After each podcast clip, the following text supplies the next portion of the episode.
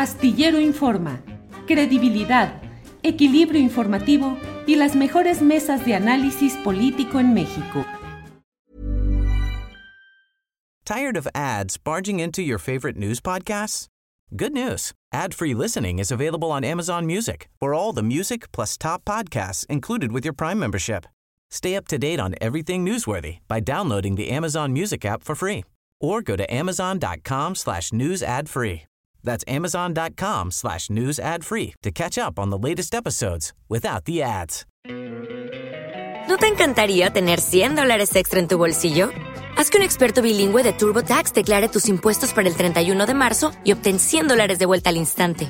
Porque no importa cuáles hayan sido tus logros del año pasado, TurboTax hace que cuenten. Obtén 100 dólares de vuelta y tus impuestos con 100% de precisión. Solo con Intuit TurboTax. Debes declarar para el 31 de marzo. Crédito solo aplicable al costo de la presentación federal con TurboTax Full Service. Oferta sujeta a cambios o cancelación en cualquier momento.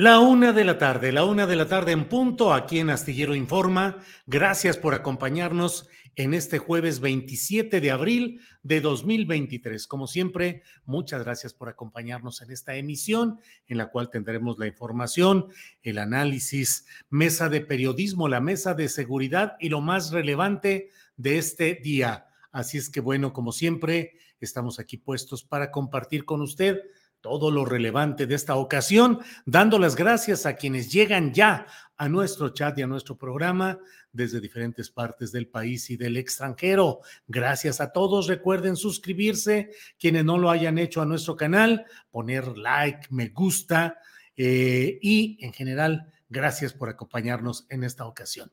Bien, pues paso a saludar a mi compañera Adriana Buentello, que ya está también por aquí. Adriana, buen jueves. Profesor Julio Astillero, ¿cómo está usted? Con la reglita así de decir, vean ustedes, jóvenes niños y niñas, cuál es aquí la realidad de este país. Vamos a comenzar a enseñar algunas de las cosas que suceden en nuestra comunidad. Verán ustedes, vamos con la niña Adriana. Niña Adriana, ¿cuál es la clase periodística que nos va a dar hoy? Buenas tardes a todos. Julio, oye, sí, efectivamente creo que es importante lo que estamos viendo en estas últimas horas de todo lo que ha pasado con la salud del presidente. No sé qué pienses, Julio, pero creo que el presidente también un poco a propósito buscó exhibirlos, buscó exhibir a una oposición, a una, eh, pues a una serie de medios de comunicación y también de periodistas que no solamente no ejercen con rigor pues las herramientas básicas del periodismo, sino que además, pues ahora hasta justifican la especulación, no sé, viste a, Sergio Sarmiento en tercer grado, qué impresión, digo, lo, cayó o, opinó, por supuesto, diferente alguien como Denise Merker, que tiene otro tipo de, eh, o ejerce el periodismo de, de otra manera, pero qué impresión con todo lo que está pasando en el terreno periodístico, en el terreno de la oposición, y todo lo que conlleva también, incluso en el Congreso, con pues estas reformas aprobadas fast track. Sí, Adriana, fíjate que es eh, impactante la manera cómo fueron exhibidos todos estos personajes opositores críticos de, del presidente López Obrador, que algunos de ellos mostraron una faceta verdaderamente deplorable que les va a perseguir durante mucho tiempo. Hay personajes como Mario Di Costanzo, como Pedro Ferriz, como otros personajes que francamente cruzaron abiertamente, gozosamente cruzaron los linderos de lo que es la crítica y la oposición para convertirse pues verdaderamente en carroñeros, en sopilotes que estaban eh, asegurando que tenían la información confidencial de fulano o perengano de que estaba ya inválido, que ya tenía un problema grave cardiovascular, estaba en las últimas, claro, generando una percepción de incertidumbre nacional y tratando de generar además la percepción pues de que López Obrador estaba en una situación de desahucio físico y por tanto de desahucio político e institucional. Y bueno, esto que ha dicho Sergio Sarmiento, pues es verdaderamente, revela el talante de muchas de estas opiniones. Si no nos dan información, pues especulamos. Fíjate que voy a hablar hoy en la noche en la videocharla astillada del caso específico de un periodista, de un reportero, J. Jesús Esquivel, corresponsal de proceso en Estados Unidos, quien eh, tardó como siete meses, de abril a de 2020, de 2020, es decir, tardó varios meses antes de la detención del general Cienfuegos, del general Salvador Cienfuegos, eh, sin publicar la nota que tenían de la investigación que tenían él y Alan Feuer, el reportero también del New York Times, y no pudieron publicarla, a pesar de que hablaron con Marcelo Obrar tres veces, con Gers Manero creo que dos, con múltiples personas, no tenían todavía la confirmación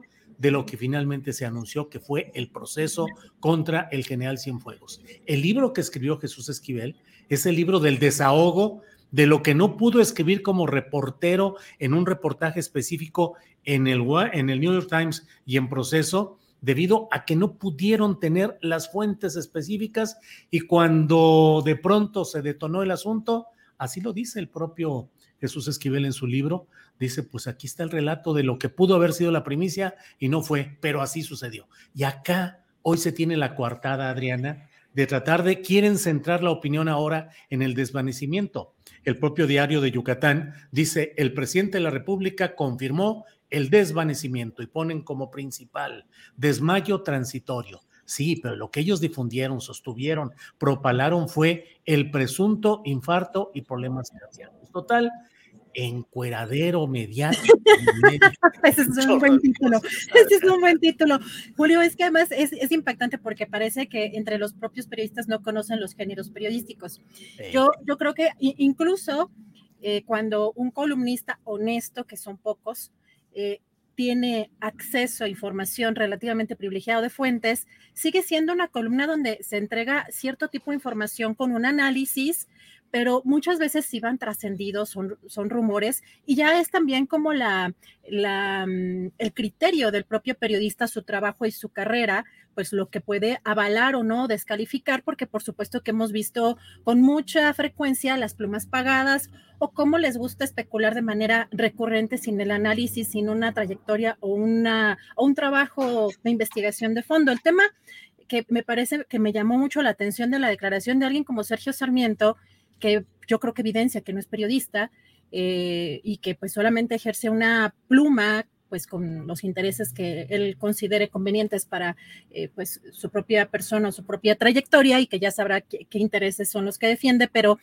que en el tema de una nota de ocho columnas, es una nota, es un género completamente distinto al de una columna. Y una nota de ocho columnas tiene que estar completamente sustentada la, la información y que el propio Sarmiento, Julio, haya dicho literal, literalmente que eh, como medio dice, y también cuando no tienes información, también como medio de comunicación especulas bueno, una cosa es como columnista y que te haces responsable, ¿no? De, tus, de tus análisis, de tus comentarios, de tu opinión, porque ese es un género, son géneros de opinión. Y otra cosa son los duros, que es la nota que pueden, con el tiempo, Julio, puede haber cambiado y con la incursión de las redes sociales pueden haber híbridos, puede el periodismo haber eh, cambiado un poco eh, los ángulos, el cómo se abordan los géneros periodísticos, pero la nota dura, la nota dura sigue siendo la nota dura.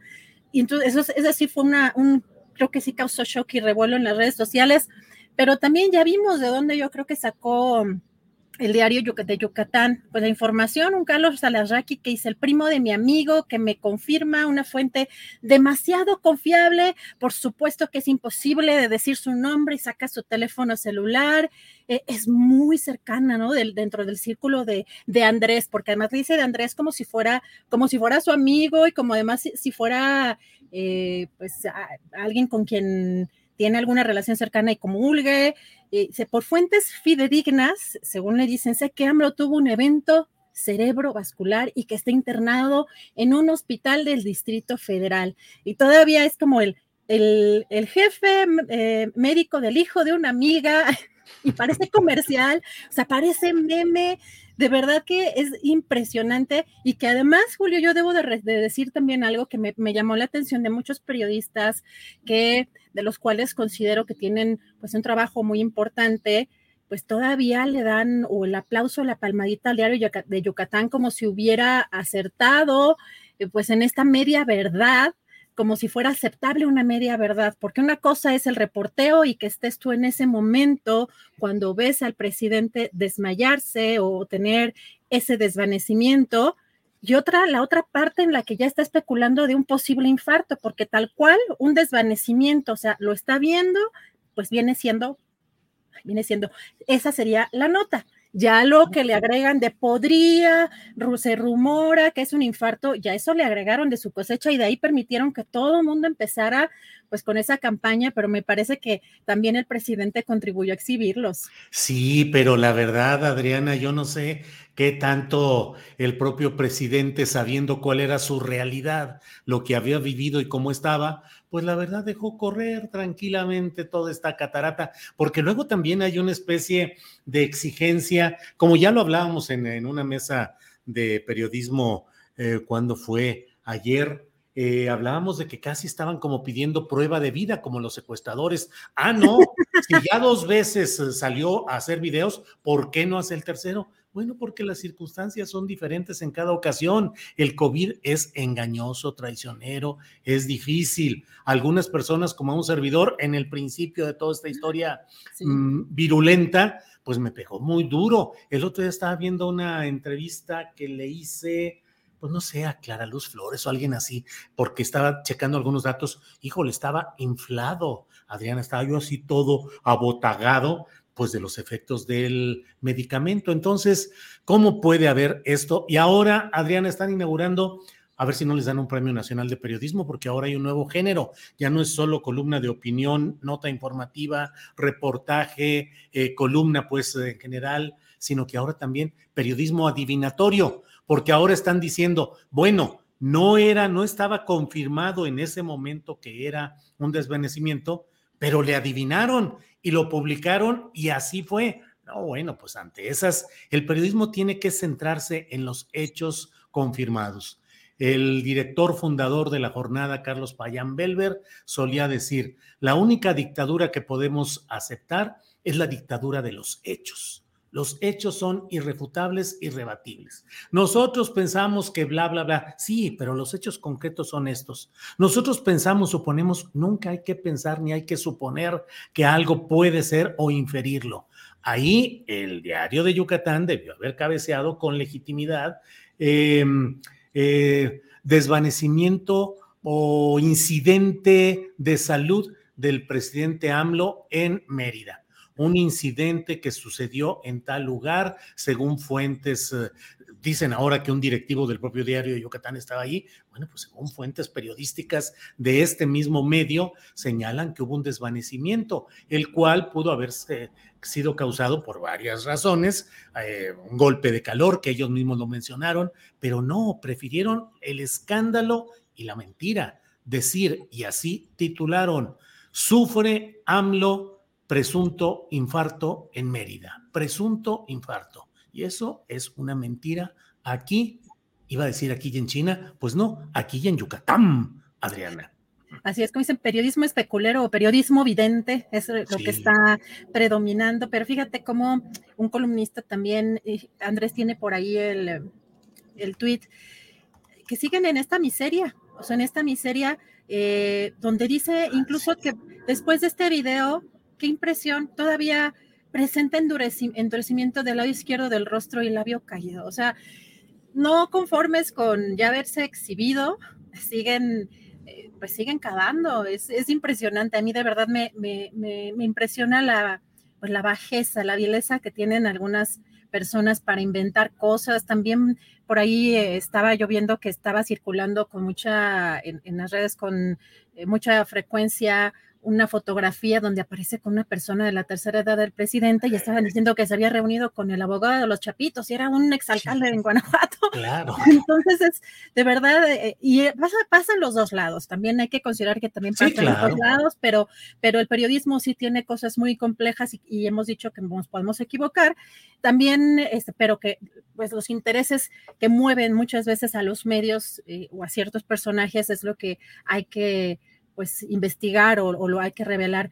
Pues fíjate que también antes de que sucediera esto con el presidente, de que diera a conocer este video, que yo le puse, Julio, como mini vespertina, porque pues, era 18 minutos y habló de todo, ¿no? Hasta dio tour por, por el museo, por este, habló obviamente de historia, habló también de economía y de su salud, o sea, como que para mí fue una especie de, de mini, mañanera, de mini mañanera en la tarde, pero... Adriana, y de literatura, citó ese pasaje de los uh, muertos que vos matáis gozan de cabal salud, que hay una gran discusión acerca de cuál es el verdadero origen de esa frase.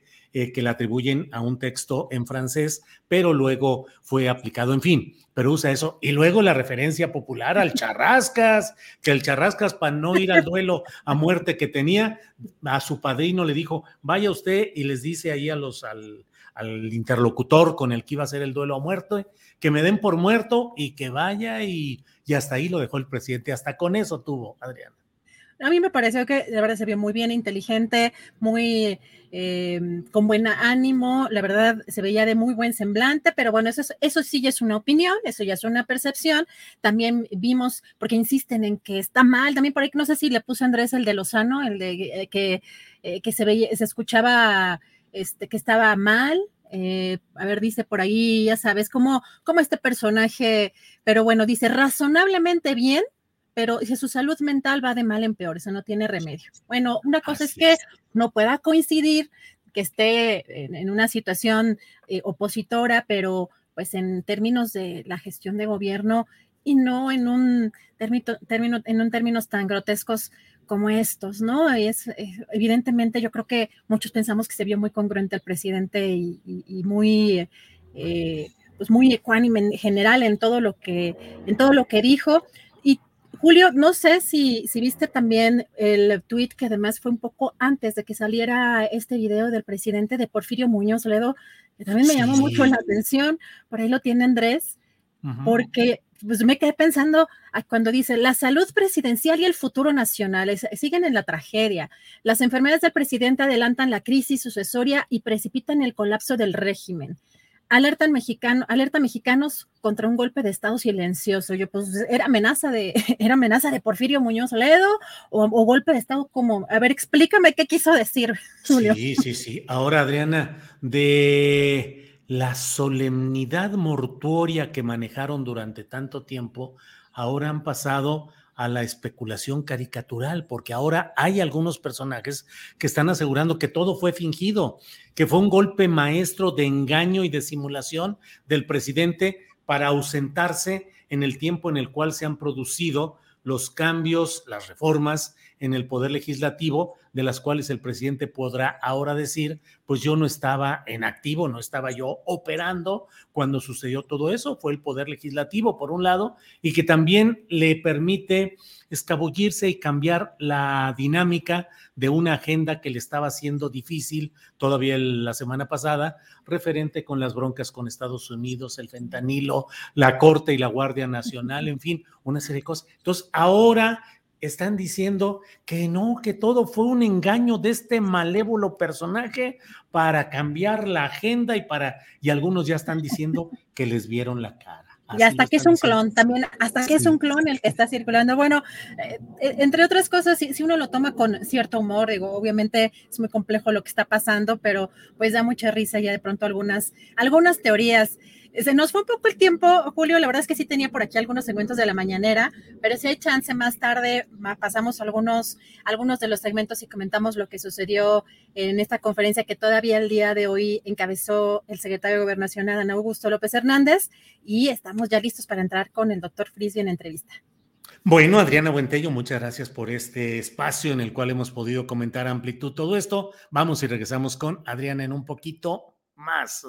Por lo pronto, déjeme ver exactamente lo que tenemos enseguida, que es la entrevista con el doctor Héctor Frisby. Usted lo conoce y lo reconoce. Él es médico cirujano especialista en salud pública y hemos platicado con él en varias ocasiones sobre temas específicos de, mm, del COVID, de las consecuencias de la salud en general y hoy estamos aquí para platicar con él. Héctor, buenas tardes.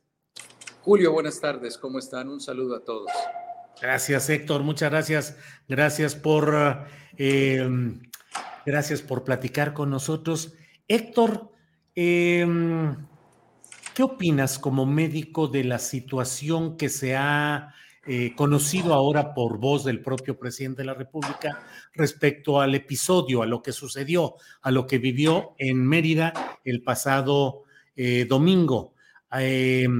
Eh, hay diferencia entre lo que él tuvo, que sería somnolencia, él dice eh, váguido en el sentido de lo que técnicamente es un desvanecimiento, el vaído o como se pronuncie, y qué, qué es lo que puede verse en este episodio. ¿Cuál es tu idea, Héctor? Mira, eh, Julio, aproximadamente el 7% de los pacientes, 7 de cada 100 pacientes que llegan a urgencias mayores de 55 años llegan con quejándose de que perdieron el conocimiento. Esto se llama síncope. El síncope es algo que podemos medir, que podemos observar objetivamente. Un presíncope es algo subjetivo, es cuando un paciente dice, siento que me voy a desmayar.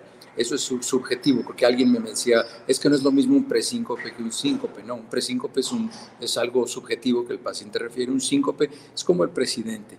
Y él tiene algunos factores. El primero es la edad, el segundo, él tiene hipertensión y el tercero, él, tuvo, él tenía COVID, aunque aún no lo supiera, él tenía COVID. Y el COVID causa unos cambios vasculares, causa fatiga muy importante. Todos los que hemos tenido COVID, tú has tenido COVID, yo he tenido COVID.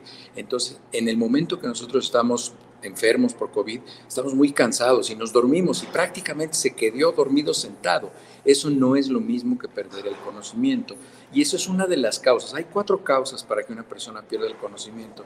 Y la que él le sucedió combinó dos, combinó deshidratación, porque estaba en un lugar donde sudas mucho y seguramente yo no he visto el presidente que tenga el hábito de estar bebiendo agua. Hay gente de su edad que no tiene el hábito de beber agua frecuentemente. No sé si estuviera deshidratado, pero además tenía los efectos vasculares de tener COVID. Y eso hace que se duerma. Eso no tiene nada que ver con una causa tan grave como lo que mencionaban, que una enfermedad vascular cerebral, o como una arritmia, o como un trastorno cardíaco. No tiene nada que ver. Aunque forma parte del diagnóstico diferencial de síncope, lo tenemos que, nosotros que vemos pacientes aquí cardiovasculares, tenemos que descartar que ese paciente tenga algún problema así. Pero lo que a él le pasó es que estaba deshidratado, tenía COVID, se quedó dormido, así como nos quedamos dormidos a veces incluso en la escuela cuando estamos muy cansados, después de jugar en el patio. Eso es lo que le pasó, que no es lo mismo que tener trastornos del ritmo cardíaco o un problema de perfusión de sangre llegando al cerebro. Eh, supuesto infarto se publicó en la primera nota del diario del Yucatán que habló de este tema. ¿Cómo hablar de un supuesto infarto? Mira, yo me dedico, eh, parte de mi trabajo, además de trabajar en esa área de urgencias, viendo pacientes de urgencias, es hacer evaluaciones cardiovasculares y no es tan fácil hacer un diagnóstico de infarto así, nada más porque lo vieron que iba caminando o porque lo acostaron. Eso me, me parece una irresponsabilidad y un exceso.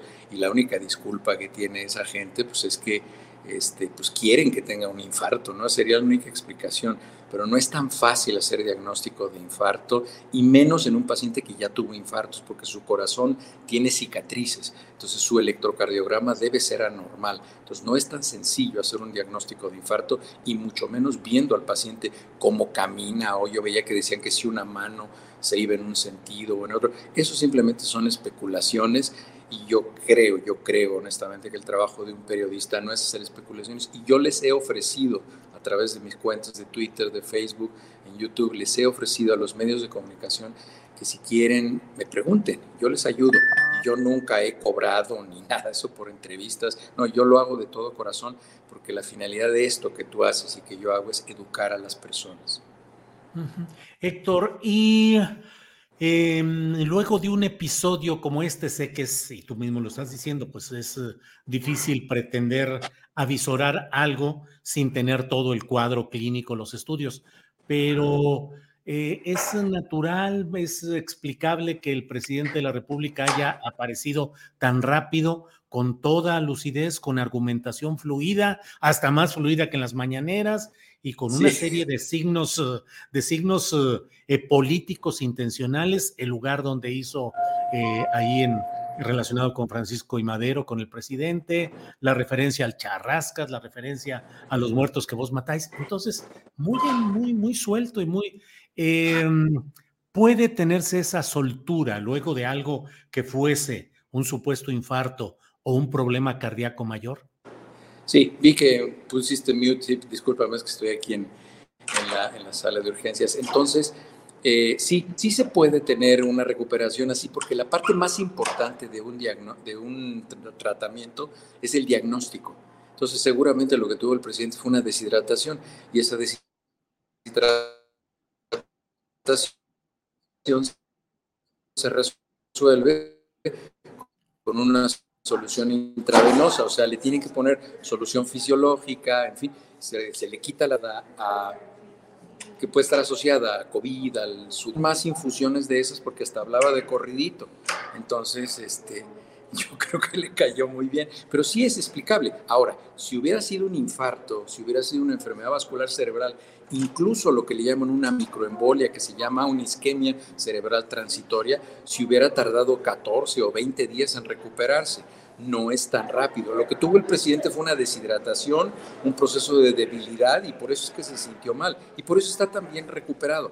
Y la indicación ahorita de aislamiento del Centro para el Control de Enfermedades y Prevención es de 5 a 7 días. Si él empezó con síntomas el sábado, el día de hoy se cumplen 5 días, mañana, el se cumplen cinco días ayer, siete días mañana. Él tranquilamente pudiera aparecer en la conferencia mañanera, mañana en la mañana, y no sería una irresponsabilidad porque ya estoy viendo que si aparece mañana van a decir que, es responsable, que va a infectar. Seguramente al presidente, como es un paciente que califica para tratamiento antiviral, le dieron Paxlovid, que es el medicamento antiviral específico combinado para COVID, seguramente se lo dieron y eso va a hacer que se recupere mucho más pronto. Héctor, muchas gracias por todas estas, eh, este contexto y esta información. Paso a otro tema que nos interesa también tener tu opinión, Héctor. ¿Qué opinas de este proceso legislativo que implica la desaparición del Instituto de la Salud para el Bienestar, el famoso INSABI, y mm, trasladar todo ello ahora hacia el sistema IMSS Bienestar? ¿Cómo lo ves, Héctor? Mira, para un gobierno como el gobierno de México actual, que pretende, y esto ha sido un intento no solo de este gobierno, ¿eh? hay muchos gobiernos que han analizado la posibilidad de integrar un solo servicio de salud pública para la mayoría de la población y hacer un servicio universal de salud, que era la intención, en teoría, del Seguro Popular, aunque el Seguro Popular, una vez que se puso en manos de personas perversas, pues se convirtió en un jugoso negocio y es por eso que se perdía prácticamente el 50% del dinero del Seguro Popular. No sabemos dónde quedó. No, sí sabemos, pues, pero, este, pero no se puede demostrar que llegó a la salud. Entonces, este es un intento en el cual quisieron hacer la transición al INSABI, pero mira, desde el punto de vista de estructura de salud pública, el querer que todas las personas aseguradas en este sistema tripartita que se llama Seguro Social se pasaran al sistema del INSABI, no tiene el sistema esa flexibilidad. Además, el sistema del Seguro Social está muy bien organizado en papel, está muy bien organizado y es más fácil que todo este esfuerzo se integre en un seguro, en el seguro social, que es un sistema muy grande, y prácticamente ya solamente tendrías el seguro social como el principal, después tendrías al ISTE, que lo tendrían que entregar al seguro social, y lo único que quedaría separado de esto, pues serían los servicios ah, de salud de las Fuerzas Armadas, que siempre han estado separados, tiene sus hospitales la SEDEN y la Secretaría de Marina, pero ese, este no es más que un paso más con el objetivo final de tener un sistema de salud único en el cual lo bueno sería es que se podrían ah, organizar mejor los presupuestos y desde, la punto, desde el punto de vista de los pacientes se podría tener un expediente único para los pacientes, porque ahorita si tú vas a un médico privado y llegas a ir a un hospital público, no hay comunicación entre esos dos sistemas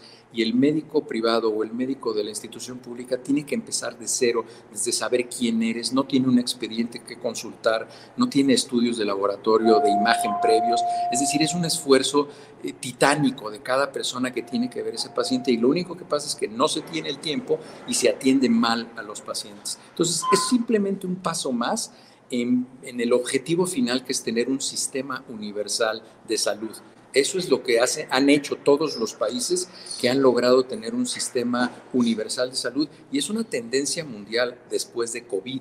Después de COVID nos dimos cuenta que incluso sistemas de salud que estaban calificados como el de España, como el segundo o tercer mejor sistema del mundo, es uno de los países que tuvo la mortalidad más alta relacionada a COVID. Entonces, hay que, hay que rectificar el rumbo de los sistemas de salud, no solo en México, sino en todo el mundo. De la cuestión legislativa y cómo lo hicieron, ahí sí no sé, no sé, porque yo de política, pues sí, la verdad es que no sé y prefiero no saber.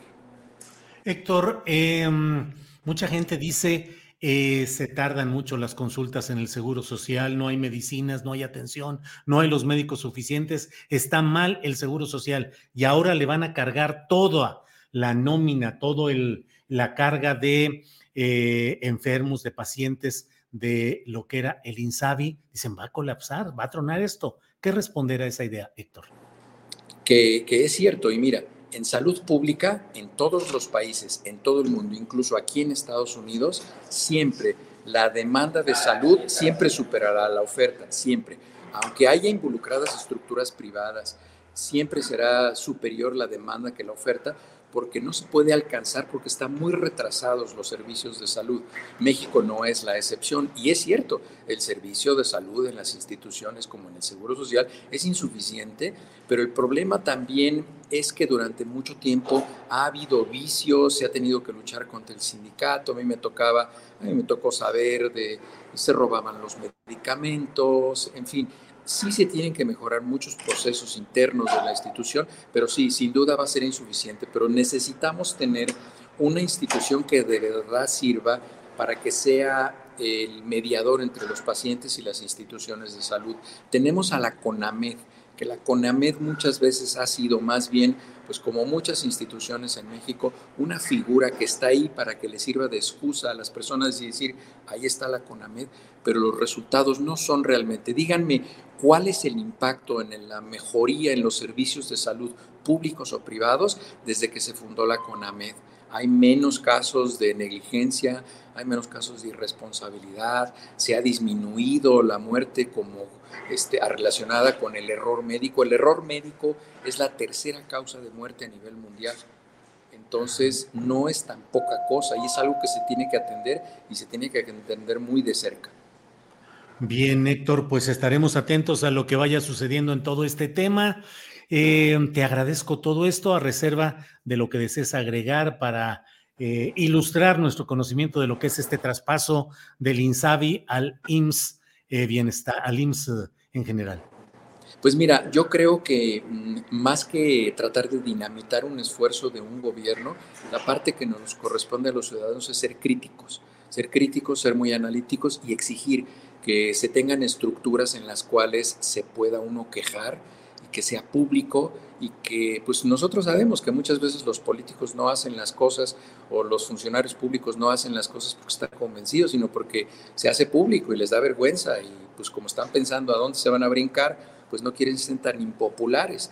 Entonces, que nos quejemos y para eso sirven, por ejemplo, las redes sociales. ¿Cuántos casos hemos visto que se, que se mejoran porque se hacen públicos a través de las redes sociales? Incluso el caso de nuestro amigo Daniel, que colabora contigo. Este, Daniel es una persona muy querida, su mamá Maura, y pues bueno, me ha preguntado, y le he dicho, bueno, pues quéjate pon un tuit, o me ha escrito, me ha dicho, doctor, póngame un tuit para que me hagan caso. Porque pues así es, y eso es lo, esa es la obligación de los ciudadanos, es exigir y demandar y nunca estar conformes con los gobiernos. Ese es el rol de los ciudadanos. Héctor, eh, nos pregunta BRAM, dice, wow, la tercera causa de muerte, ¿de dónde el dato, doctor Frisby? Eh, tercera causa de muerte, el error. Lo pongo en mi Twitter al rato. Al rato. Al rato lo pongo en el Twitter, les voy a poner las referencias. Sí, el error médico es la tercera causa de muerte en, el, a nivel mundial. ¿A qué se debe normalmente esto, Héctor? a que no se hacen diagnósticos correctos, a que se prescriben o no se prescriben medicamentos que no se deberían tener, a que las cirugías no se hacen de la mejor manera, pero, pero sí, eso es cierto y no se dice mucho, pero sí, los errores, y cuando digo error médico no es que se equivoque el médico, sino es un error del sistema médico. Y eso sucede en países, incluso en países de Europa, aquí en Estados Unidos, el error médico es de la tercera causa de muerte.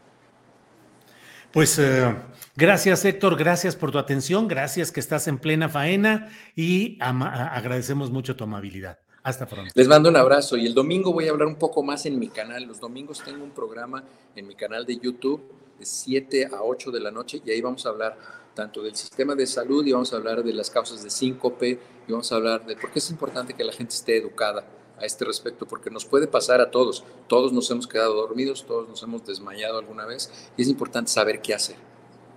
Bien, Héctor, gracias y estaremos atentos. Hasta pronto. Gracias, hasta luego. Bueno, bueno, pues eh, eh, ¿qué dato este relacionado con la tercera causa de muerte? El error médico en lo individual o del sistema médico en lo general. Ileana Lara dice, concuerdo con el doctor. Em, eh, aquí no sé, pues apenas ver qué países son países en pobreza o con economía mayor a bueno, ahí está este comentario. Y bueno, mientras tanto, déjeme en lo que enlazamos nuestra siguiente entrevista, vamos con más información con mi compañera Adriana Buentello. Adriana.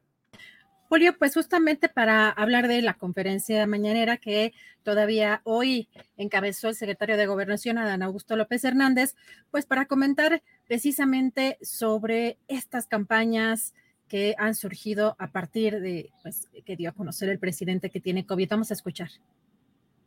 Bueno, yo diría que es lamentable que por responder a intereses evidentemente políticos se llegue a, al nivel de una campaña de odio.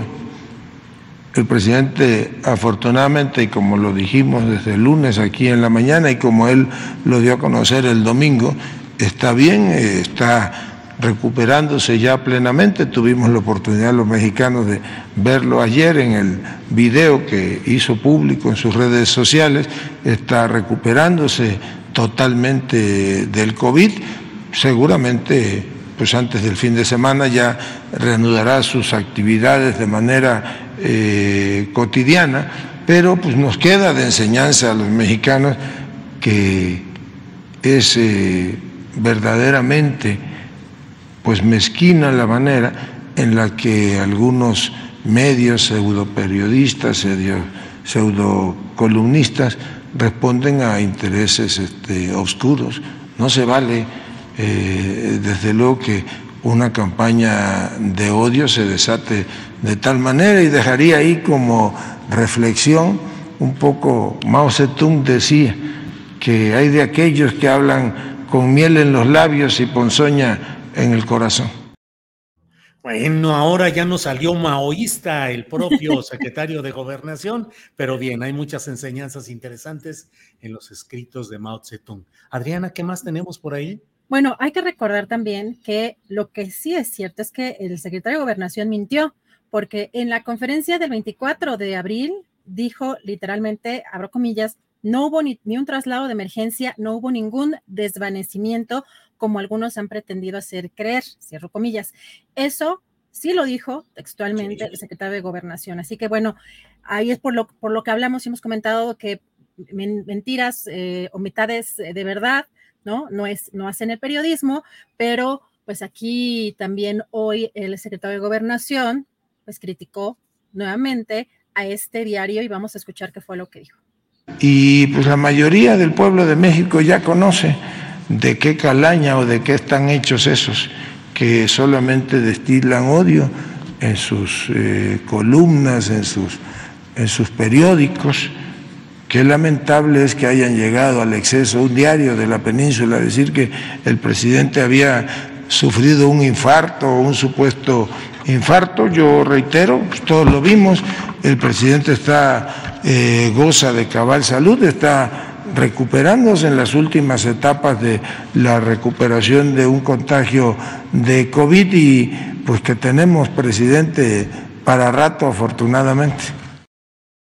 Bueno, pues ahí está, pero es cierto lo que dices, Adriana, dos errores fundamentales de comunicación social del gobierno federal. Uno, del coordinador de comunicación social, Jesús Ramírez Cuevas, quien negó lo que estaba sucediendo y lo dijo de una manera que no tiene vuelta de hoja. Primer error. Segundo error, lo del propio secretario de gobernación, que dijo que no había habido ni el desvanecimiento, ni traslado en ambulancia aérea y que era una rotunda mentira lo que se había dicho sobre este tema. Así es que todo lo que hay lo tenemos que decir puntualmente, Adriana. Y todavía por acá dicen, mintió, no veo cómo. Bueno, pues ahí están las, las pruebas o las evidencias, ya cada quien es libre de creer lo que quiera, pero pues importante todo lo que está sucediendo. Esperemos ya ver al presidente en la conferencia. Pues yo creo que todos estamos pensando que mañana va a reaparecer el presidente, pero veamos qué sucede. Mientras tanto, vamos, vamos a la siguiente entrevista. Regresamos en un rato más con más información, Julio. Muy bien, Adriana, gracias. Hay un tema que me parece que es necesario abordar con cuidado, que con cuidado y con suficiente atención.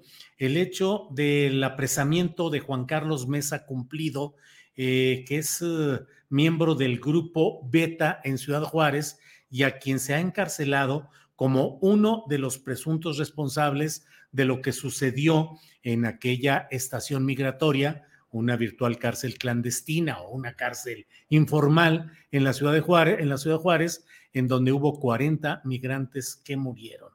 Hoy ha habido una conferencia, ha habido una conferencia de prensa en la que se han expresado pues los puntos de vista respecto a lo que sucede en este proceso. Por eso me da gusto saludar a Leobardo Alvarado, él es coordinador de prensa del colectivo en defensa de Juan Carlos Mesa Cumplido. Leobardo, buenas tardes. Buenas tardes, Julio. Buenas tardes. Gracias, Leobardo.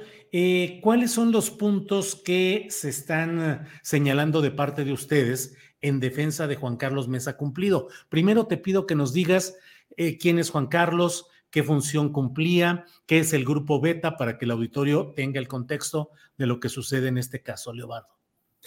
sí, Julio, este, mira, bueno, primero decir que este colectivo que apoya a Juan Carlos Mesa Cumplido y a la familia de él, este, somos personas que tenemos un vínculo ah, desde hace muchos años muy fuerte con el mundo humanitario, ¿sí?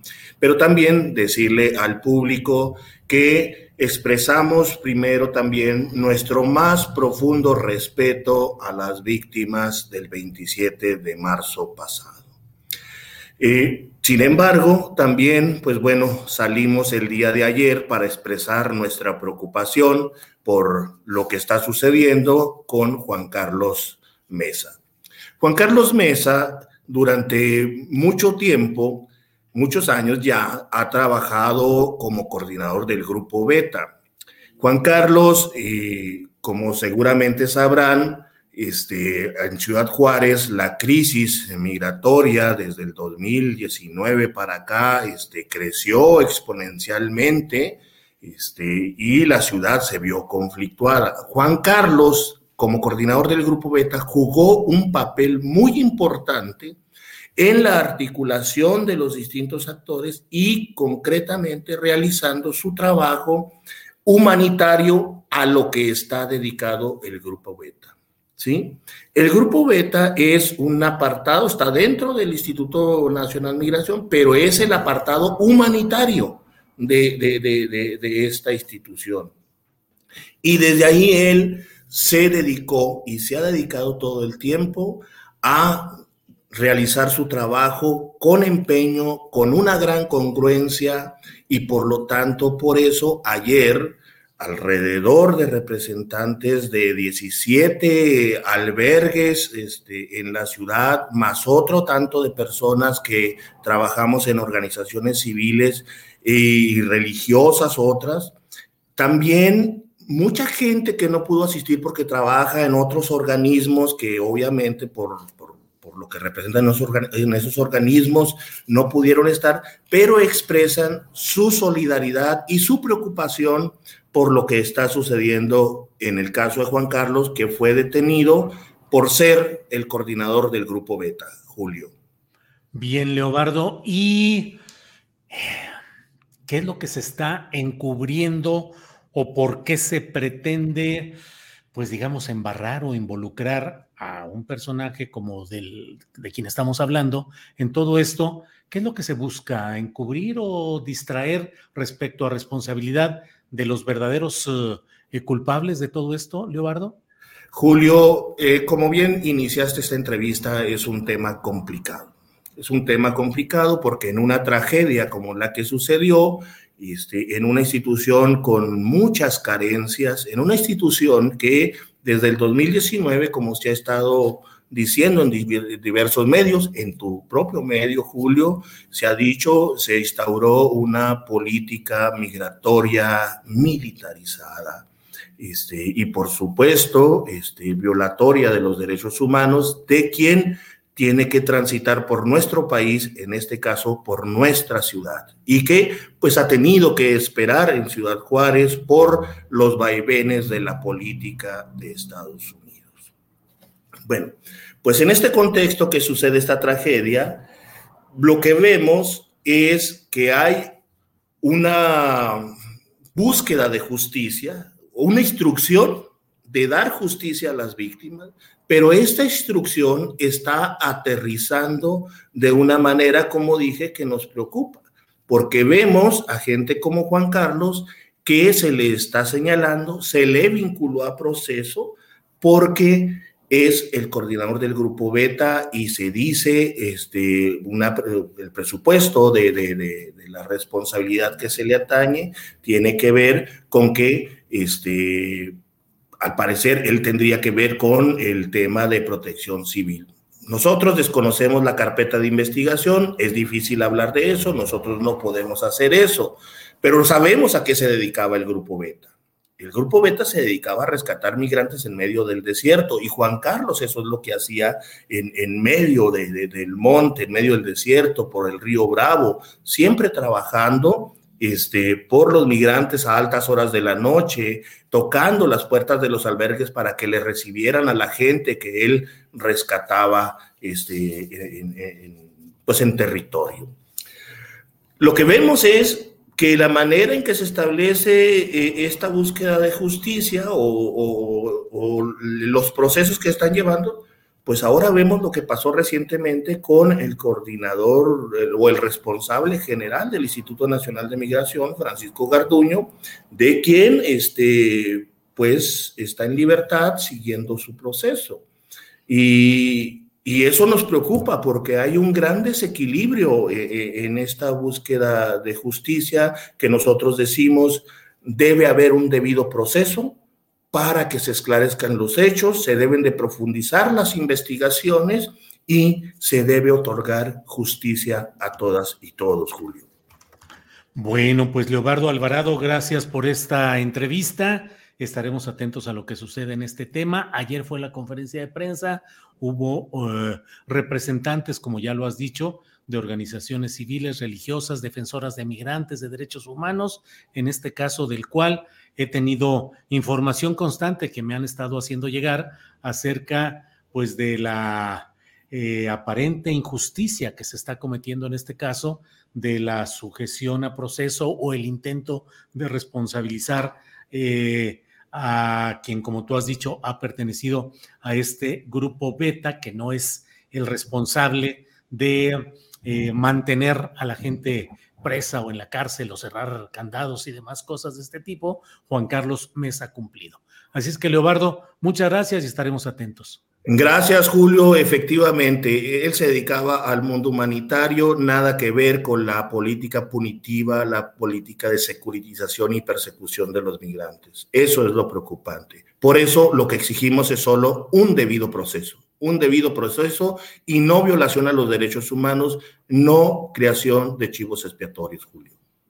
Leobardo, muchas gracias y seguiremos en contacto. Gracias. Gracias a ustedes, Julio. Hasta luego. Bien, es la una de la tarde con 48 minutos. Uno de la tarde con 48 minutos. Eh, bueno, veo aquí eh, muchos comentarios relacionados con el tema pues lo que sigue aquí moviéndose y eh, señalando acerca del papel del periodismo del presunto periodismo y del periodismo auténtico en este tipo de hechos. Eh, por otra parte, déjeme comentarle de algunas informaciones que están surgiendo en estos momentos. En eh, la Cámara de Senadores está la, pues, la presión política para tratar de sacar adelante las varias iniciativas de reforma que ya han sido aprobadas en la Cámara de Diputados y ahora en el Senado. Eh, se espera que tengan la confirmación y que no se vayan a atorar y que eso no implique el suspender o el interrumpir el ciclo legislativo y no se aprueben finalmente en su integridad esas propuestas de reforma. Eh, la oposición ha condicionado su voto a que se nombren los comisionados del Instituto Nacional para el Acceso a la Información, Transparencia y Protección de Datos, el famoso INAI, y en ese sentido es en el cual hoy se ha llegado, se está anunciando ya que hay un acuerdo de la oposición con Morena en el Senado para avanzar en nombramientos, cuando menos un nombramiento del INAI. Debo decirle que antes de esto, el senador Alejandro Armenta, eh, quien es el presidente de la mesa directiva del Senado, había presentado una iniciativa en la cual concretamente se proponía extinguir de plano el INAI y que sus funciones fueran eh, concentradas en la Secretaría de la Función Pública.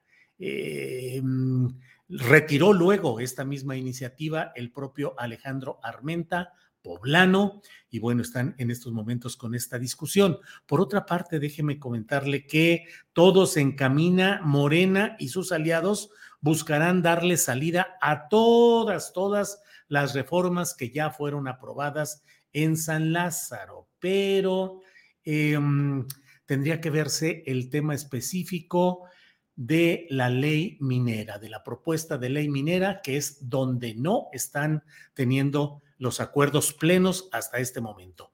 Eh, ayer recibí esta comunicación, la compartí en Twitter, en la cual diputados y diputadas federales del grupo parlamentario de Morena exhortan a los senadores de la propia bancada de Morena a que de manera inmediata pongan a, voten positivamente, aprueben las reformas a la ley minera, porque dicen que se corre un riesgo específico.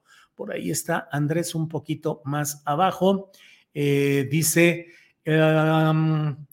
eh, todas esas expresiones son mentiras, las de quienes le están poniendo trabas a estas reformas de la ley minera.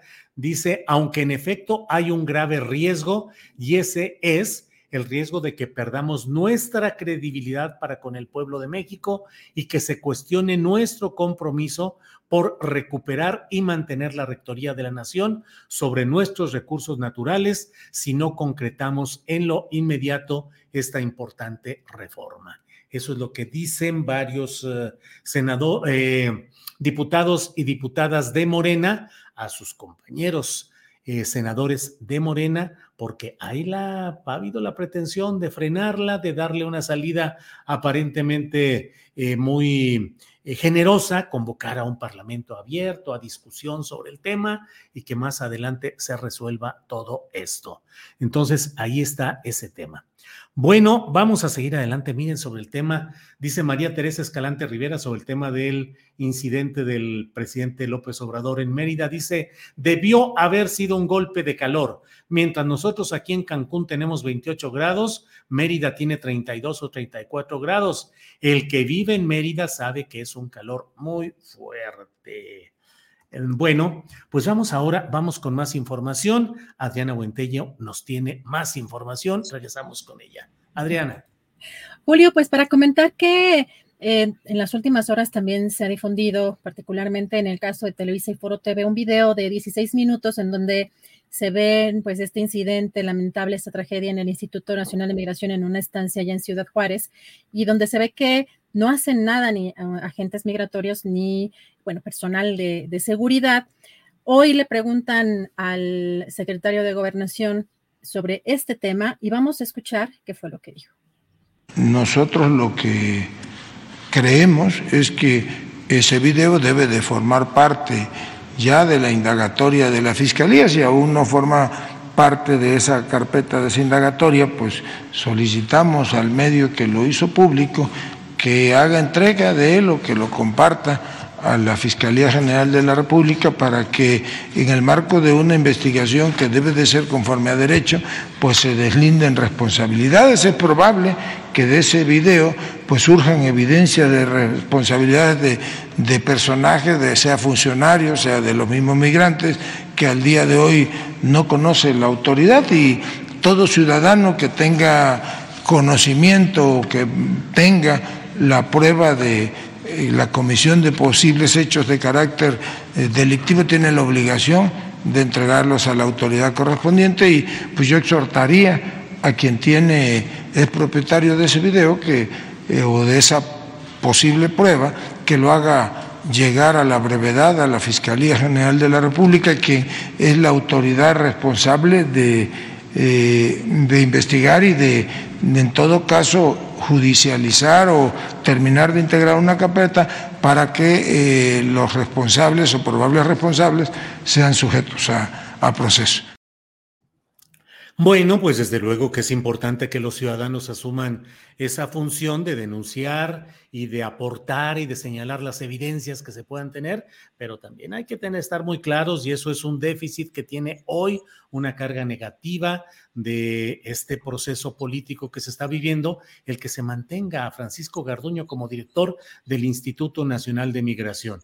No es lo de Ciudad Juárez la primera ocasión en la cual se expresan y se muestran y se exhiben los abusos, las violaciones a los derechos humanos por parte de los agentes de migración que una y otra vez se ha dicho que están profundamente infiltrados por la corrupción y en muchos casos por el entendimiento, el contubernio con grupos criminales. El hecho de que después de una tragedia con 40 migrantes muertos en la estación migratoria que he dicho que es una virtual cárcel, fue una virtual cárcel en Ciudad Juárez, Em, cárcel para la extorsión, cárcel para efectos negativos y una cárcel injusta porque no había ningún, ni hay ningún ordenamiento que faculte al gobierno mexicano para encarcelar a personas que no tienen regularización de sus documentos migratorios. En fin, el hecho es que pues yo no veo cómo se puede seguir sosteniendo a Francisco Garduño como director de migración.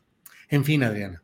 Y bueno, menciona también que por supuesto eh, la posición del gobierno es que no haya impunidad y que también recuerda que algunos funcionarios exfuncionarios, textualmente eso es lo que dice el secretario de Gobernación, ya fueron detenidos o sujetos a proceso y hoy también anuncian varias organizaciones eh, lo que están anunciando para hoy a las 5 de la tarde en el antimonumento en reforma frente a la Embajada de Estados Unidos. Están eh, llamando organizaciones a alzar la voz en este tema de pues, la tragedia en la estación migratoria de Ciudad Juárez. Eh, dice en, la convocatoria, buscamos justicia y reparación del daño, la indiferencia y el silencio no nos no son opción y sí una forma de complicidad. Así que bueno, aquí hay eh, organizaciones que están haciendo este llamado a esta movilización. Y Julio, también en la conferencia mañanera eh, le preguntaron al secretario de Gobernación, Adán Augusto López Hernández, su papel era como corcholata. Vamos a escuchar qué fue lo que dijo. Bueno, evidentemente yo tengo una opinión al respecto. Este no es el foro ni voy yo a aprovechar este espacio que no le corresponde al secretario de Gobernación. Yo estoy cumpliendo aquí una instrucción del señor presidente, que es la de cubrir el espacio, atender esta conferencia de prensa en tanto él termina de recuperarse. Ya habrá tiempo para platicar de los temas que usted este, comenta, pero pues el día de hoy yo estoy aquí centrándome en atender los, a ustedes y a lo que ustedes este, preguntan, cuestionan, lo que planteen aquí en esta conferencia, que evidentemente son eh, temas relativos al ejercicio cotidiano del gobierno y esa es la instrucción que el presidente de la República me, ha dado y yo voy a cumplir estrictamente con ella. Bueno, pues ahí sigue, porque a pesar de todo y por encima de las cosas y con todo el jaleo político que hay, Adriana Buentello, pues el corcholatódromo sigue adelante, es decir, el lugar donde siguen corriendo los carritos con todo mundo ahí muy metido. La propia jefa de gobierno capitalino, que hoy está en eh, Estados Unidos, eh, pues um, eh, en viajes en los cuales la reciben los mariachis, el canto, reuniones con las autoridades, a Dan Augusto ahora al frente de la conferencia mañanera, que es un espacio privilegiado de exposición política y pública. Eh, mm, Marcelo Ebrard, pues haciendo su luchita también. Eh, fíjate, me llama la atención que además hoy se ha dado a conocer ya la, en los nombres de los integrantes de la mm, Comisión Permanente del Congreso de la Unión a nombre de, del partido Morena. Ocho diputados y diputadas de nuestra bancada dice la cuenta oficial de diputados Morena, formarán parte de la Comisión Permanente del Congreso de, Unión, de la Unión.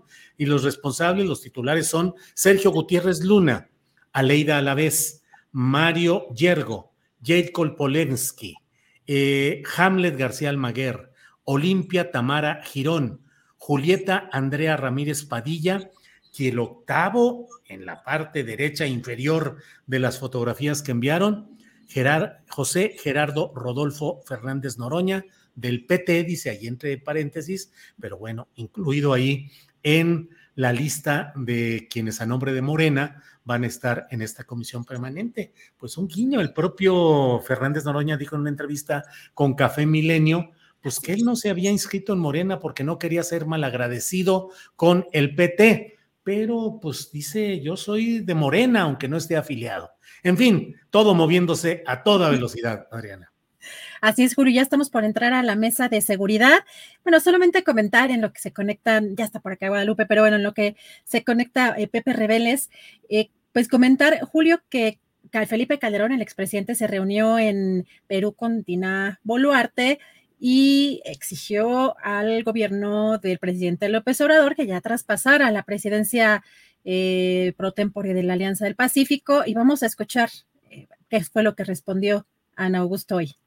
Bueno, yo diría que los mexicanos sabemos de que si algo ha caracterizado a Felipe Calderón ha sido su entreguismo a los intereses extranjeros. Terminó, si mal no recuerdo, de empleado de una empresa energética española, creo que se llama Iberdrola es empleado de ellos, como ha participado en diversas etapas de su, de su vida como empleado de intereses extranjeros y no se caracterizó precisamente por su nacionalismo cuando fue cuando supo la presidencia, pues a nadie se nos olvida, por ejemplo, la operación rápido y furioso por la cual todavía hay un pendiente y es el que responda por las muertes de muchos inocentes. Es verdaderamente lamentable una posición o una declaración política alineada al conservadurismo y desde luego contraria al interés nacional. Pues así andan las cosas, Adriana. Tired of ads barging into your favorite news podcasts? Good news. Ad-free listening is available on Amazon Music. For all the music plus top podcasts included with your Prime membership. Stay up to date on everything newsworthy by downloading the Amazon Music app for free or go to amazon.com slash news ad free. That's amazon.com slash news ad free to catch up on the latest episodes without the ads. ¿No se merece tu familia lo mejor? Entonces, ¿por qué no los mejores huevos? Ahora, Egglands Best están disponibles en deliciosas opciones. Huevos clásicos, de gallina libre de jaula y orgánicos de Egglands, que ofrecen un sabor más delicioso y fresco de granja que le encantará a tu familia. En comparación con los huevos ordinarios, Egglands Best contiene la mejor nutrición como 6 veces más vitamina D, 10 veces más vitamina E y el doble de omega 3 y B12. Solo Egglands Best. Mejor sabor, mejor nutrición, mejores huevos. Visita egglandsbest.com para más información. Chucu, chucu, chucu, tu micrófono. Yo, lo, yo no, no lo. Ay, se fue Andrés. Ah, me está censurando. no, perdón, el secretario. No, sé que tampoco. No, ah, pues eh, fue el fantasma. Aquí están pasando cosas extrañas. Ya habíamos platicado Andrés y yo hace rato de eso. Pero ah, el secretario de Gobernación, Adán Augusto López Hernández, me distraje tantito y se me fue porque sí iba a decir, es que es tu amigo Adán Augusto. No, no, perdón, la, lo irrespetuoso. Julio, ya estamos listos para entrar en la mesa. Regresamos para cerrar el programa. Muy bien, Adriana, gracias. Seguimos adelante. Gracias. Eh, son las dos de la tarde con dos minutos y estamos puestísimos ya para entrar en este jueves 27 de abril a nuestra mesa de seguridad. Usted sabe que semana a semana tenemos una mesa única, una mesa en la cual analizamos con cuidado, profundidad, profesionalismo y seriedad analítica lo que sucede en los delicados terrenos de la seguridad pública, la seguridad nacional y muchos temas anexos similares y conexos. Víctor Ronquillo está con nosotros y nos da mucho gusto saludarlo. Víctor, buenas tardes. Buenas tardes, Julio. Buenas tardes para Pepe, para Lupita y obviamente también para el público que nos escucha. Aquí estamos. Gracias, Víctor. Guadalupe Correa, buenas tardes.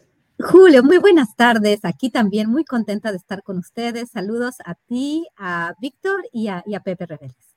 Pepe Rebel, gracias, eh, Guadalupe. Pepe Reveles, buenas tardes. Muy buenas tardes a todos, eh, Guadalupe, Víctor y a ti, mi Julio. Estamos a la orden. Gracias, Pepe. Em, le enviamos un saludo también a nuestro compañero eh, Ricardo Ravelo, que no ha podido estar con nosotros debido a que, para variar, pues como nos sucede a muchos mexicanos, el internet de Telmex no ha funcionado, no tiene conexión y no ha podido estar con nosotros. Saludos, Ricardo. Bueno, pues vamos a iniciar. Eh, Pepe Reveles, ¿qué opinas sobre el tema de pues, los momentos de salud quebrantada del presidente de México en Mérida?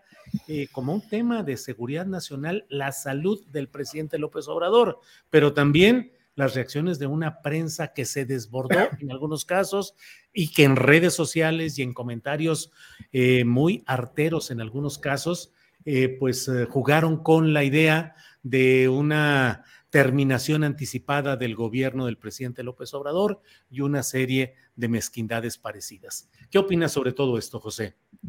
Pues recordando aquella frase que usó Mario Ruiz Massieu, no, los demonios andan sueltos. Me parece que eh, esto fue como un laboratorio de, de pros y contras en donde predominaban justamente aquellos que más que dar información, expresaban deseos.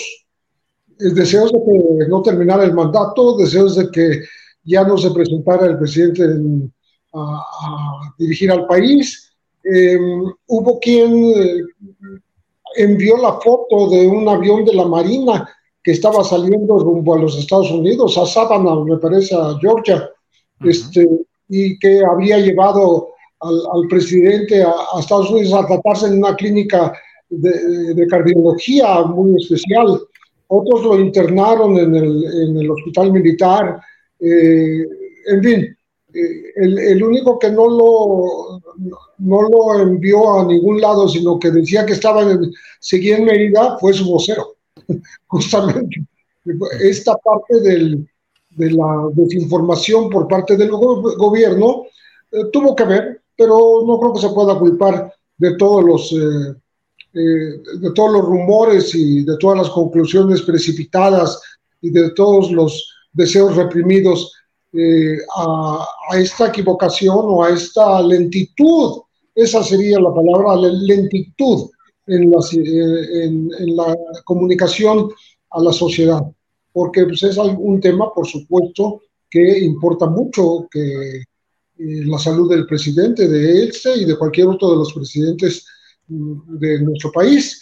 Eh, hubo una carta mm, suscrita por, por eh, gente de los medios y, escritores pidiendo justamente que se informara de manera pública y, y, explícita en torno a la salud del presidente. Él tardó tres días en aparecer con un una grabación de un video de 18 minutos y en donde se le ve pues eh, ya repuesto del COVID, que es que finalmente el, el, único tema de salud que admiten las autoridades que sufrió, ningún otro. O sea, nada del, del corazón, nada de, de esta mm, desvanecimiento, aunque él habló de un, una especie de desmayo o, o de un de un vencimiento de fatiga momentáneo, ¿no? Eh, pero eh, las cosas ya parece que quedaron en, su punto, ¿no? Y, lo único que quedó ahí pendiente fue la, la reunión que estaba programada con mandatarios de, de, América Latina y ya dijo el secretario de Gobernación mm, que se trata de, de que no se pusieron de acuerdo en las agendas. Pero creo que mm, pudimos observar esta, esta manera de dispararse más que las opiniones, eh, repito, los deseos o, las maneras de pensar o, las, eh, eh, las intrigas que, que, se dejaron soltar, incluso por gente muy conocida, ¿no? Que, que, que quiso decir que sí, ok, estaba el COVID, pero que también tenía una afección cardíaca, que le estaba impidiendo incluso la movilidad. Pero bueno, este, creo que sirvió para que no vuelva a ocurrir. Bien, bien, Pepe Reveles, muchas gracias. Guadalupe Correa Cabrera, ¿qué opinas de este episodio que tiene múltiples aristas?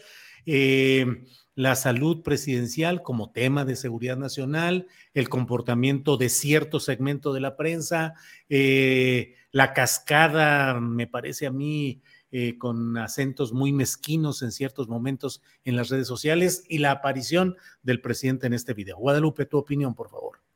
Sí, mira, Julio, a veces eh, vi este tipo de, eventos, ¿no? De, de, acontecimientos, pues me hacen ver también que de los dos lados, este, definitivamente la salud del presidente es un tema de seguridad nacional.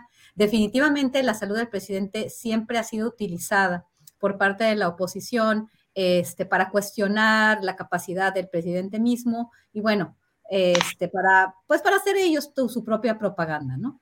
Pero en esta ocasión yo creo que vimos un, pues un espectáculo muy triste, ¿no? En este momento se están decidiendo cuestiones fundamentales eh, para la vida pública de México, para la vida en realidad de todo tipo, ¿no? También para, para las áreas económicas, estamos discutiendo cuestiones de transparencia, la ley minera, la ley de ciencia y tecnología, se están discutiendo muchas este, pues, pues iniciativas importantísimas. Y estos dimes y diretes nos muestran un abaratamiento de la, de la cultura política en México, ¿no? Y de los dos lados, de alguna forma, ¿no? Estos dimes y diretes de los que apoyan al presidente y contra los que no apoyan al presidente. Y también me da mucha tristeza, ¿no? Todas estas mentiras, esta falta de ética periodística, eh, por parte de algunos comunicadores o por parte de algunos actores, ¿no? Que, que, no están seguros de lo que va a decir el presidente y entonces están de un lado y de otro, ¿no? Fue muy, muy triste. A mí me pasó, voy a contar una anécdota que me sucedió el lunes, cuando, cuando pasó esto, cuando se supo, mm, se supo el domingo, pero me hablaron el lunes para que yo comentara sobre la salud del presidente.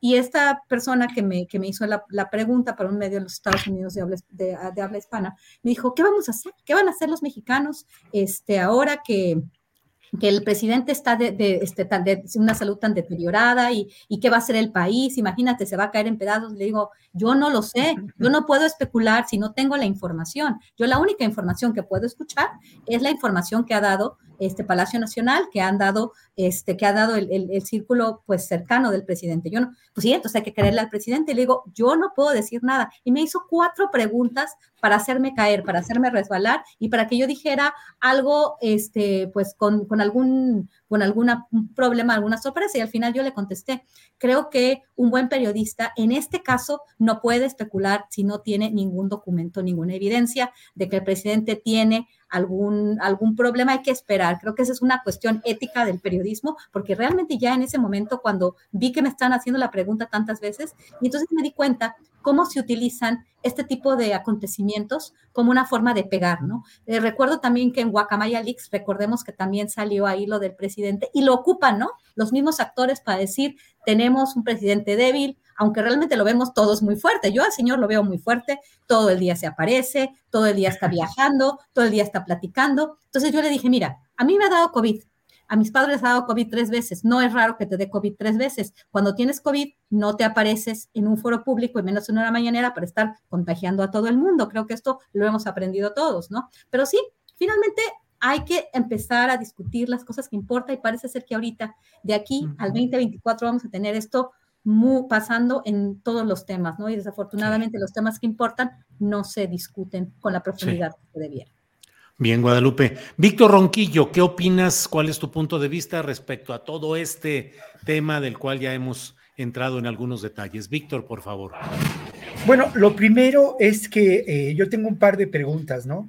¿Qué representa Andrés Manuel López Obrador para sus seguidores, que son millones de personas, ¿no? ¿Qué representa para sus detractores, que también son millones de personas, aunque un número menor, pero que tiene en algunos casos influencia en los medios hegemónicos. Creo que esas dos preguntas pueden eh, explicarnos o de alguna manera aportar algunos elementos para intentar una comprensión de lo que ocurrió. Y bueno, creo que al final de cuentas, esto nos remite a lo que ha sido el discurso central de la oposición manejada en, manejado en diferentes momentos, ¿no? Desde aquella primera carta de intelectuales eh, publicada en diferentes medios, se habló de la ingobernabilidad de un gobierno eh, sin capacidad, se decía algo así como que se encontraba a la deriva.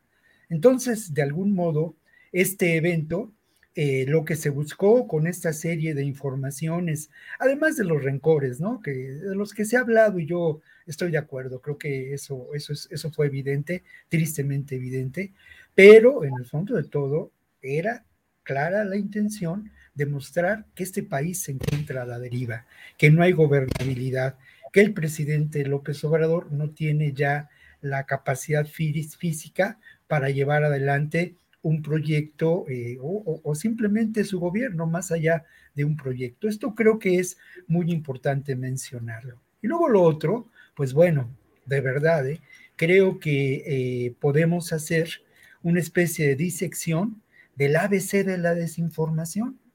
Cómo a partir, y, tú lo has publicado a lo largo de varios días, Julio, en la columna, en tu columna, ¿no?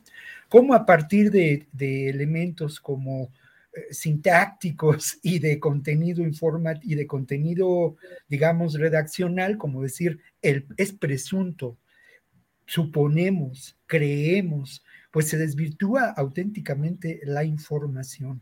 La posición del diario de, Yucatán, que tú también pues mostraste claramente, pues es una posición de uno de esos medios hegemónicos, un medio que además tiene vínculos con, con la derecha, y que de alguna manera nos mostró claramente, y esto es un, muy buen ejemplo, yo en este momento estoy huérfano de alumnos, no, no doy clases en ningún lugar, pero es, es decir, este evento nos podría permitir ver cómo se maneja la desinformación, cómo a partir de la especulación vas construyendo una mentira que va creciendo y cómo eso ahora en el ámbito de las redes sociales va rodando, ¿no? Y, constituyendo una enorme bola de desinformación. Y esta, este ABC de la desinformación, pues también la encontramos en el ámbito precisamente de muchas de las reformas que se plantean ahora y que eh, pues nos hacen ver cómo a partir de datos eh, falseados, de datos que no atienden a la, a la, a la veracidad, de pequeños mm, mm, elementos de... Eh, de no precisión, se va generando, ¿no? Toda una desinformación. Y ahí está, independientemente de lo que se pueda pensar, pues ahí está el valor de un ejercicio informativo como el de la mañanera, ¿no? No, no, no, nos puede quedar, quedar, duda de ello.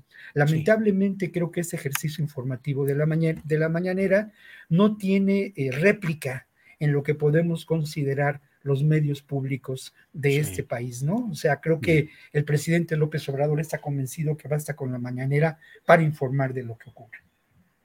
Sí, Víctor. Gracias. Em, en el programa Este Tercer Grado de Televisa hubo un análisis y una discusión sobre este asunto de la cobertura informativa, de qué hacer frente a episodios como el sucedido en Mérida este domingo. Pepe Reveles, ahí Sergio Sarmiento eh, conductor de radio, de programas de televisión en Televisión Azteca, eh, dijo que cuando no se tiene información, pues los medios tienen que especular. Eh, ¿Qué opinas de, ese, de esa premisa, José Reveles, cuando no hay información, ¿se vale que los medios especulen, Pepe? No, definitivamente no. Yo no tuve la oportunidad de ver ese programa, pero me parece que es una opinión este, bastante controvertida. No estoy de acuerdo con eso, porque eh, como no encuentro la información voy a especular, no. Si no la encuentro, la busco, ¿no? Y la busco de manera eh, eh, empecinada, denodada, que, que no quede, por mi parte, que no quede ningún resquicio de que no se buscó correctamente. Eh, entonces, tendríamos que estar opinando de muchas cosas que, que se nos alejan de, de, los datos, ¿no? Y que no se proporcionan oficialmente o no logramos conseguirlas. Creo que, creo que no es por ahí la cosa, ¿no? no, no se puede especular de ninguna manera, ni teniendo información ni no teniéndola, ni teniendo parcialmente algunos datos y, e ignorando otros, se puede hacer este tipo de especulación. Y fue justamente lo que vimos.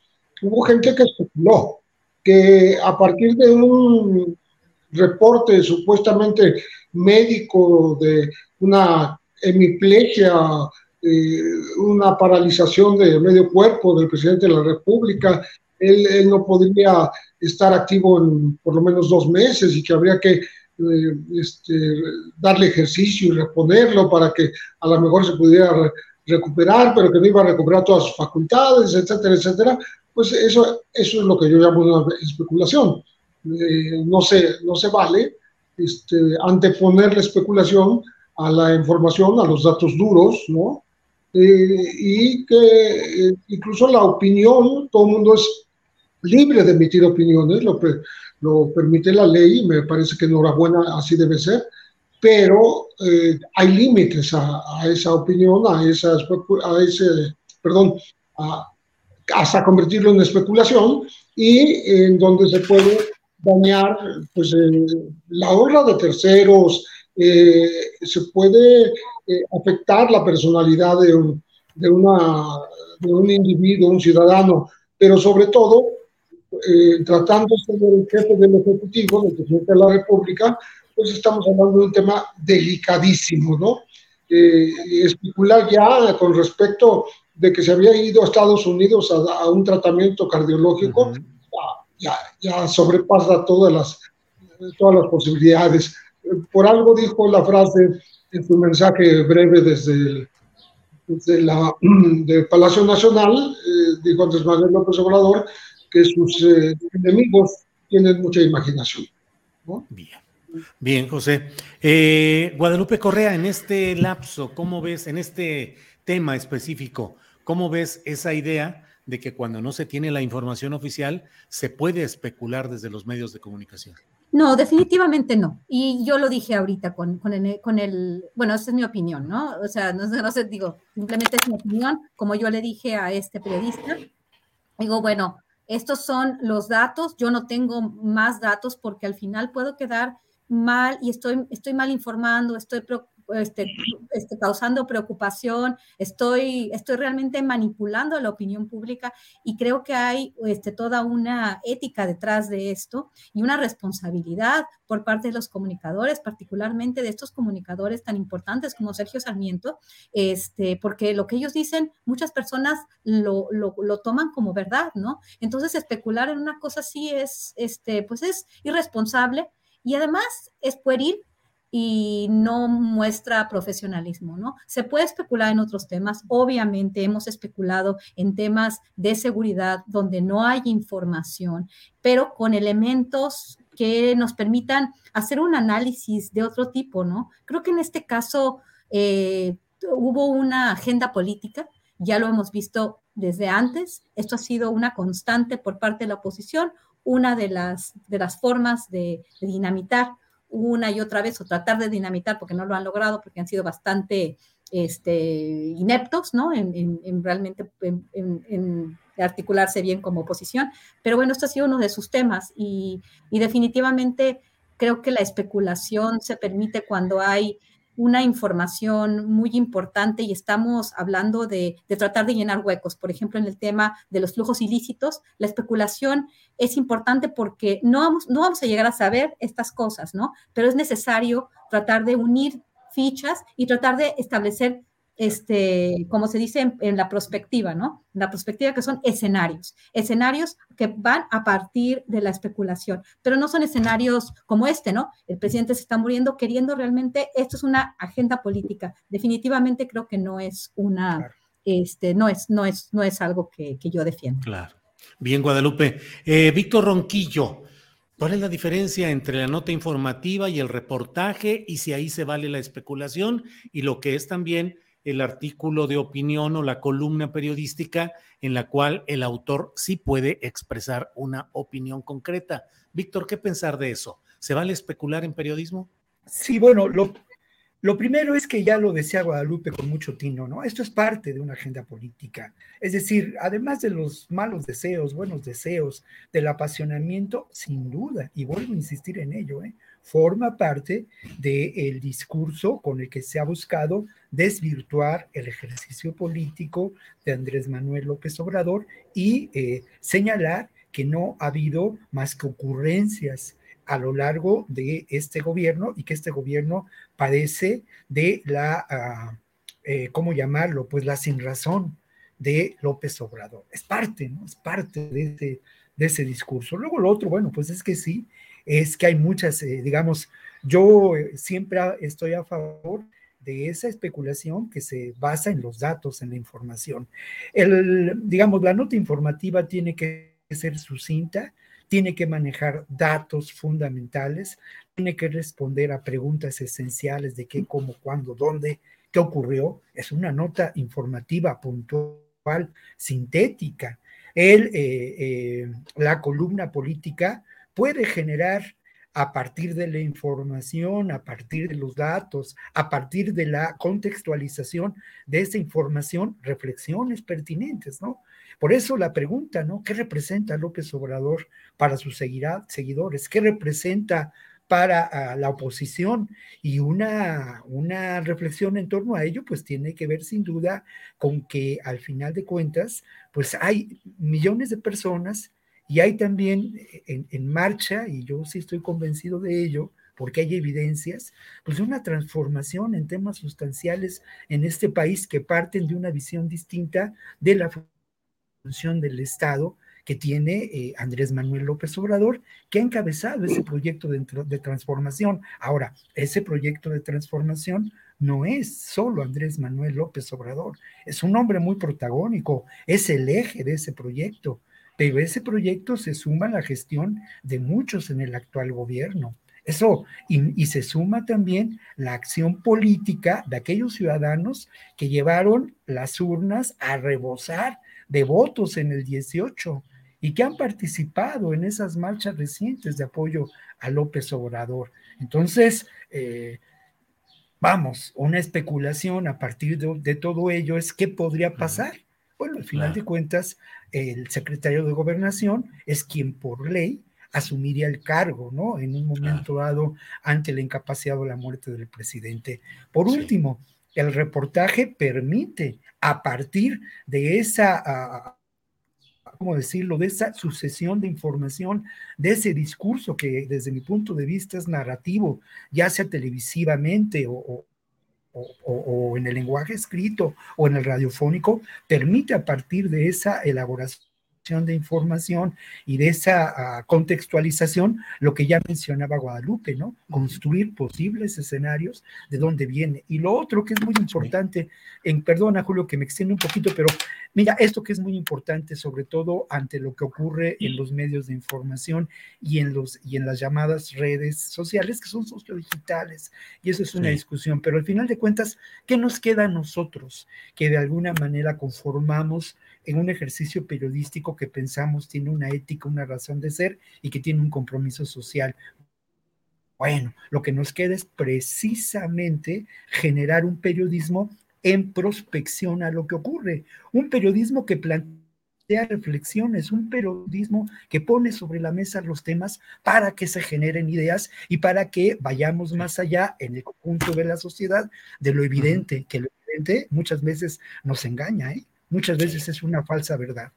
Bien, bien, Víctor. Eh, Pepe Reveles, pues ahora sí que no obstante todo lo que hemos hablado y sin embargo, dirían otros, es decir, sin embargo se mueve, eh, pues mientras estamos atentos a la cuestión de la salud del presidente López Obrador y del tratamiento mediático y en redes sociales que se le ha dado, pues eh, la Cámara de Diputados ha eh, aprobado una batería de iniciativas de reformas que han generado mucha polémica. Entre otros temas, se ha dado a la Secretaría de la Defensa Nacional el control de forma indefinida del tren Maya y se están destinando, pues si no me equivoco, el 80% de los ingresos por turismo nacional para que sean administrados en estos proyectos eh, eh, que controla la Secretaría de la Defensa Nacional y se le da a la Sedena mayores facultades en materia de protección al sistema aéreo. ¿Cómo ves estos temas, Pepe?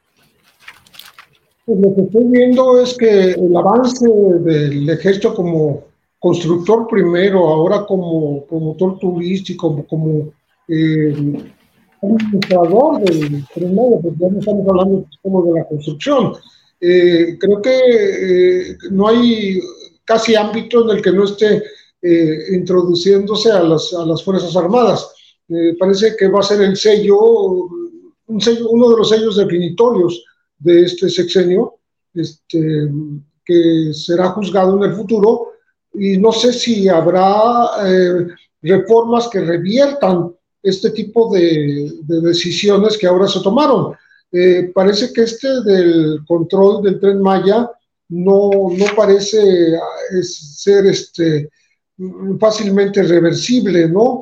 Porque están hablando de que no se puede transferir esa responsabilidad bajo ningún título. Se está hablando de eh, de un tiempo indefinido, se está hablando de, un, de un, control pues eh, este, administrativo que, que, me parece que, que, ya, ya rebasó las expectativas de la participación del ejército en, en tareas diferentes a, su, pues, a, su, esencia, a su definición, a, a, su, a su labor que sería la defensa de la soberanía nacional, de la eh, seguridad de las instalaciones eh, principales del gobierno, de los aeropuertos, de los puertos, etcétera, ¿no? Eh, creo que está, está, llegando a un, a un nivel que, que, podría complicarse en el futuro. hay que recordar, en el caso del ejército hubo un reportaje del país, me acuerdo perfectamente, en que se habló de que había creado empresas fantasmas. O sea, dentro de su labor constructora, eh, me parece que la barda perimetral del aeropuerto frustrado aquí de Texcoco, eh, se le preguntó a, una institución que también anda peligrando, el, Instituto Nacional de Acceso a la Información, eh, cuántos elementos se le pidió la información a Sedena y después a través del INAI, cuántos elementos del ejército estaban participando en, la construcción de esa barda perimetral, que era carísima, se triplicó el costo y era muy sencilla pues, desde el punto de vista constructivo. Y, y dijo tres. Eran tres. No sé si eran albañiles, ingenieros, arquitectos, pero eran tres. Entonces, ahí se ve cómo se, de alguna manera, subroga los trabajos que se le encargan. Y también me refería yo a las empresas fantasmas, porque aparecieron dos jovencitos, uno masculino y una jovencita, en donde mm, eh, eran como los presidentes de consejos de administración e integrantes y socios de empresas constructoras. Y sus nombres, al parecer, fueron sacados de, de los sistemas de eh, programas sociales del propio gobierno, ¿no? Y ellos se enteraron hasta que fueron solicitados por la autoridad para que sepan en, qué consistían los contratos porque además el domicilio de ellos, el correcto, sí era el domicilio correcto, pero las empresas no estaban ahí, era la casa de habitación de estas personas. Entonces, creo que debe haber muchísimo cuidado, mm, hay que andar con pies de plomo por parte de las Fuerzas Armadas para que tanta responsabilidad que se le ha adjudicado, pues ahora eh, tenga que responder con, pues con honestidad, con rectitud, con transparencia, con rendición de cuentas sobre todo, ¿no? Eh, y me parece que, que, esto no ha estado ocurriendo. Hay opacidad en las Fuerzas Armadas, no solo en materia de espionaje, en materia de gastos de recursos para viajes, etcétera. No, también hay, hay opacidad cuando se trata de rendir cuentas sobre las obras que se les encargan, obras multimillonarias. Bien, gracias José Reveles. Guadalupe Correa Cabrera, entrando al terreno de los eh, temas legislativos que están en cartera para ser aprobados ya en el Senado y cumplir el ciclo legislativo, ya que en la Cámara de Diputados los aprobaron previamente. Hay un tema que está ahí como bailando, que es el tema de la reforma a la ley minera. Pareciera haber acuerdo en todo para sacarlo rápidamente con la mayoría aritmética de Morena en el Senado, con acuerdos con sus aliados, pero en el tema de la ley minera hay incluso legisladores, eh, diputados y diputadas de Morena que han advertido que de no aprobarse en los términos en los que se aprobó ya en la Cámara de Diputados, se pondría en riesgo la credibilidad de Morena y su compromiso con los intereses populares. ¿Cómo vas viendo este tema Mm, delicado y con aspectos positivos, pero también negativos y riesgo de que todo quede un poco ahí a lo discrecional o al estilo tan mexicano de poner en la ley algo que más adelante puede irse diluyendo en la práctica. Guadalupe, por favor. Sí, muchas gracias. Eh, Julio, tengo entendido que, bueno, acabo de ver una, una este, noticia de hace ya como media hora. Senadores de Morena acuerdan aprobar la ley minera. Parece ser que, lo, que, los, senadores de Morena la van a aprobar. Eh, era muy, yo, yo creí que eso es lo que iba a pasar. Creo que debió haber mucho más, eh, mucha más comunicación, eh, mucho más debate. Hay muchos puntos todavía que no me quedan muy claros de qué es realmente lo que va a pasar, independientemente de que la ley quedara descafeinada, que se haya dado un madruguete, que ha, habido muchos foros donde se ha discutido esto, mm, algunas, este, algunos actores eh, colectivos ah, dicen, apruébenla así como está, porque este, vamos a perder una, eh, una oportunidad histórica, porque después de 1992 este, no, no, se había movido una coma de esa ley, se tiene que cambiar. Eh, sin embargo, creo que había que hacer un estudio mucho más profundo sobre esta ley ya modificada por los cabilderos, que tengo entendido que los cabilderos tuvieron mucho que ver con esta ley descafeinada, con esta ley pues rasurada, distinta a la que mandó el presidente de México. Este, pero bueno, algunos consideran que hay puntos muy importantes.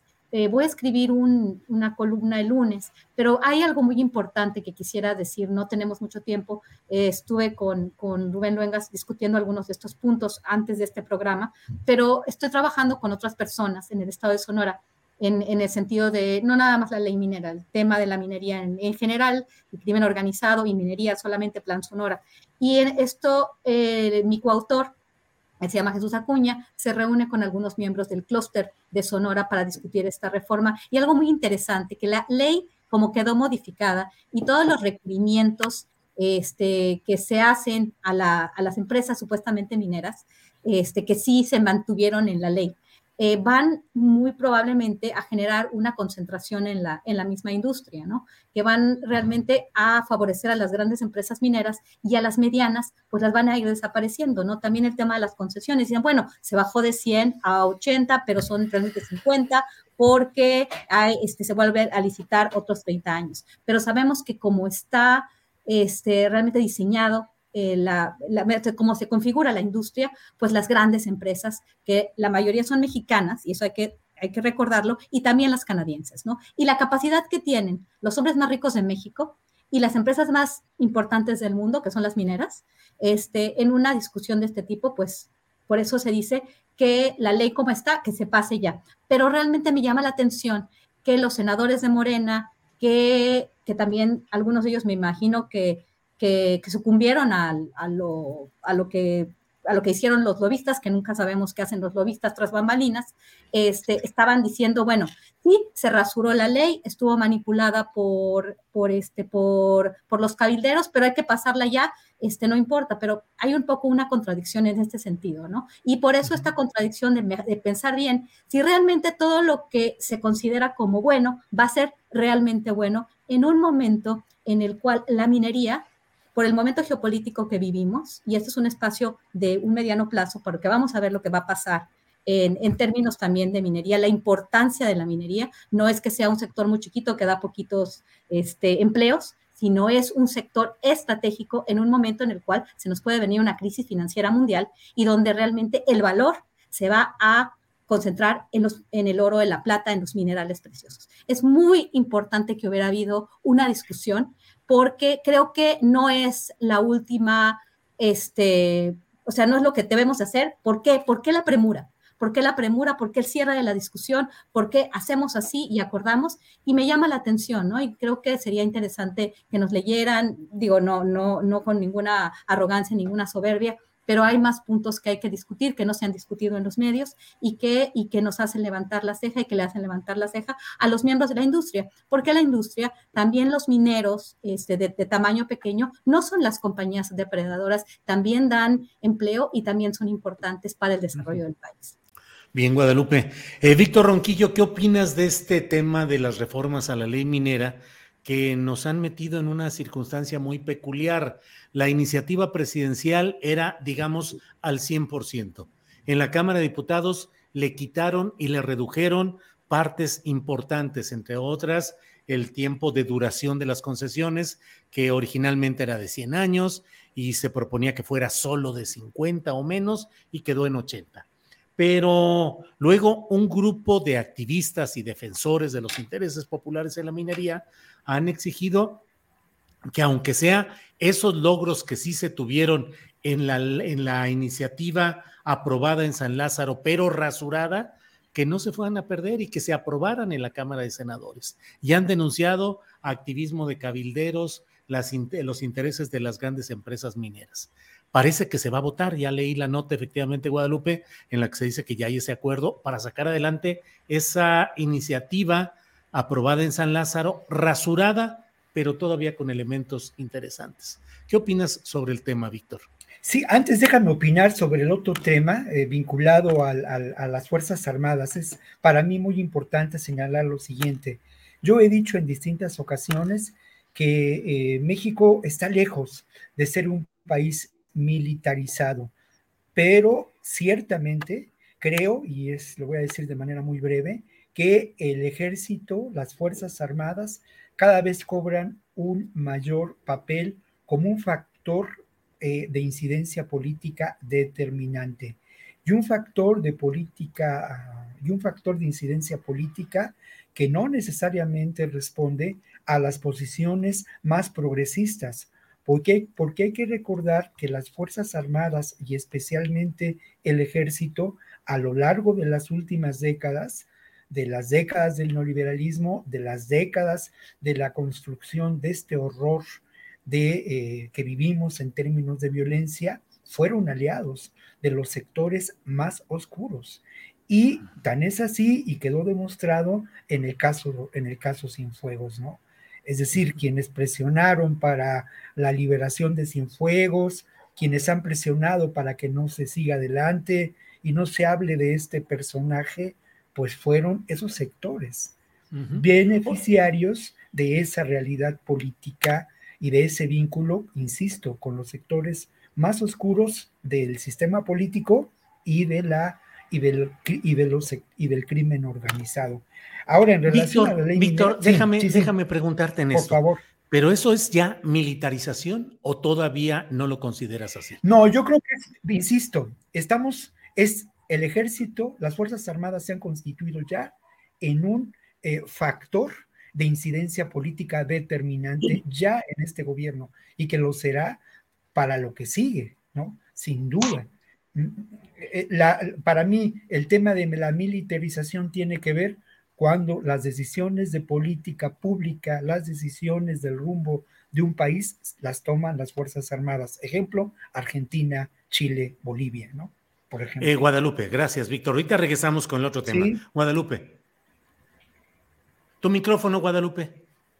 Sí, claro. También quería hablar de esto. Eh, me parece que yo en este caso, con todo el respeto, el cariño que le tengo a Víctor, estoy, no estoy de acuerdo, porque yo sí, yo sí veo militarización en el país. Siempre he sido crítica de la participación de las Fuerzas Armadas, más bien de del monopolio de las Fuerzas Armadas en la cuestión de seguridad a nivel federal, de seguridad pública a nivel federal. Y el hecho también, eh, ahí sí coincido con Pepe Rebeles en el sentido de que si se está extendiendo la capacidad de las Fuerzas Armadas en sectores que no estaban este, reservados para ellos. Estoy hablando de los puertos, las aduanas, las, las rutas migratorias, ahora, este, bueno, la construcción, el resguardo y ahora también la operación de, pues, de grandes obras de que una vez fueron infraestructura y ahora pues se, se están operando, ¿no? Este, de, en el gobierno federal, pues estamos hablando de una participación cada vez mayor de los militares, ¿ok? Están la, está la Marina Armada de México, está, está el ejército mexicano, sí es militarización. Cada vez tenemos más eh, elementos operando en áreas que no estaban reservadas para ellos. Vamos avanzando hacia un camino en el cual sí va a haber un peligro de que suceda en el momento en el que eh, las personas no estén a gusto, que haya una manifestación, que un presidente sea, este, pues lo que pasó en Argentina, hay, hay esas posibilidades. También planteo escenarios. Estoy planteando escenarios, estoy haciendo un, este, un ejercicio de prospectiva y el tema de que yo no entiendo a veces por qué dicen no es militarización es cada vez, entonces, bueno, no, lo vamos a llamar militarización, vamos a, vamos a llamarle una participación ya más allá de lo que nos hubiéramos imaginado de las Fuerzas Armadas, de la Secretaría de la Defensa Nacional, cada vez extendiendo una capacidad. Cuando las funciones de estos cuerpos de seguridad, seguridad nacional, seguridad interior, estaban reservados para un cuerpo y ahora se están extendiendo a funciones que no eran para ellos. ¿Qué está sucediendo? Estamos concentrando el poder en una institución que tiene acceso a las armas y es por definición una institución represiva. Yo sí en eso soy muy clara, no estoy de acuerdo y sí pienso que estamos avanzando dentro de un esquema de militarización y si le quieren llamar de otra manera, llamémosle de otra manera, pero sí plantea retos, riesgos muy importantes para la libertad de los mexicanos. Sí, Guadalupe. José Reveles, ¿qué opinas sobre esta pregunta que estamos planteando? ¿En México se está avanzando en militarización o no hay tal o merece otro nombre el proceso que se está viviendo? Pepe. Pues llámesele como se le llame, sí hay un avance en la participación, como dice Víctor, con mucha razón, en la presencia política de los militares, ¿no? En muchas áreas en donde antes era impensable que estuvieran, ¿no? Eh, están en, no solo eh, lo primero que se les criticó fue que participaran en cuestiones de seguridad eh, ciudadana o seguridad pública, sustituyendo a los policías, tanto estatales como municipales, ¿no? Y, que patrullaran eh, la república, los caminos, las ciudades, eh, los territorios, en donde, por cierto, sigue habiendo estos territorios que buscarle vacíos de poder, ¿no? Primero se criticó eso, pero eh, ha ido avanzando su actividad hacia otros rubros, repito, que eran impensables que, que los abordara la la Fuerza Armada. Pero si en, el, en la persecución al narco eh, hubo la posibilidad y la realidad de que se corrompieran, hablo particularmente de la generación y nacimiento de los Zetas, que eran desertores de los grupos de élite, de los GAFES y de los GANFES, eh, de los grupos aerotransportados de fuerzas especiales del ejército, y se convirtieron al narcotráfico, al servicio de Ociel Cárdenas y del cártel de, del Golfo, pues ¿por qué no puede ocurrir lo mismo? ¿O por qué eh, se podría aceptarlos? ¿O por qué se les eximiría del peligro de eh, corromperse en las aduanas, en los puertos, en la revisión de mercancías, en el contrabando, en la eh, inflación de precios en, la, en la obra pública, en la, lo que ya mencioné hace rato, la creación de empresas fantasmas, que por cierto no se hizo nada con respecto a esta denuncia, no se investigó, no se dijo, oiga, pues sí es cierto, que vamos a jalarles las orejas o vamos a ver, a meterlos otra vez al orden, porque no es posible que se ponga el mal ejemplo desde unas Fuerzas Armadas que están participando como constructoras, este, pues de que se puede triangular y mentir, de mentirle al fisco, mentirle a la autoridad, mentirle a quienes tienen que rendirles cuentas, ¿no? Entonces, eh, la, corrupción está ahí transponiendo la puerta y creo que eso hay que, hay que pensarlo, hay que eh, establecer, vamos a decir, controles, hay que mm, poner valladares para que eso no vaya a ocurrir porque, repito, ya ocurrió y ocurrió en un tema muy, muy delicado, que es el tráfico de drogas, ¿no?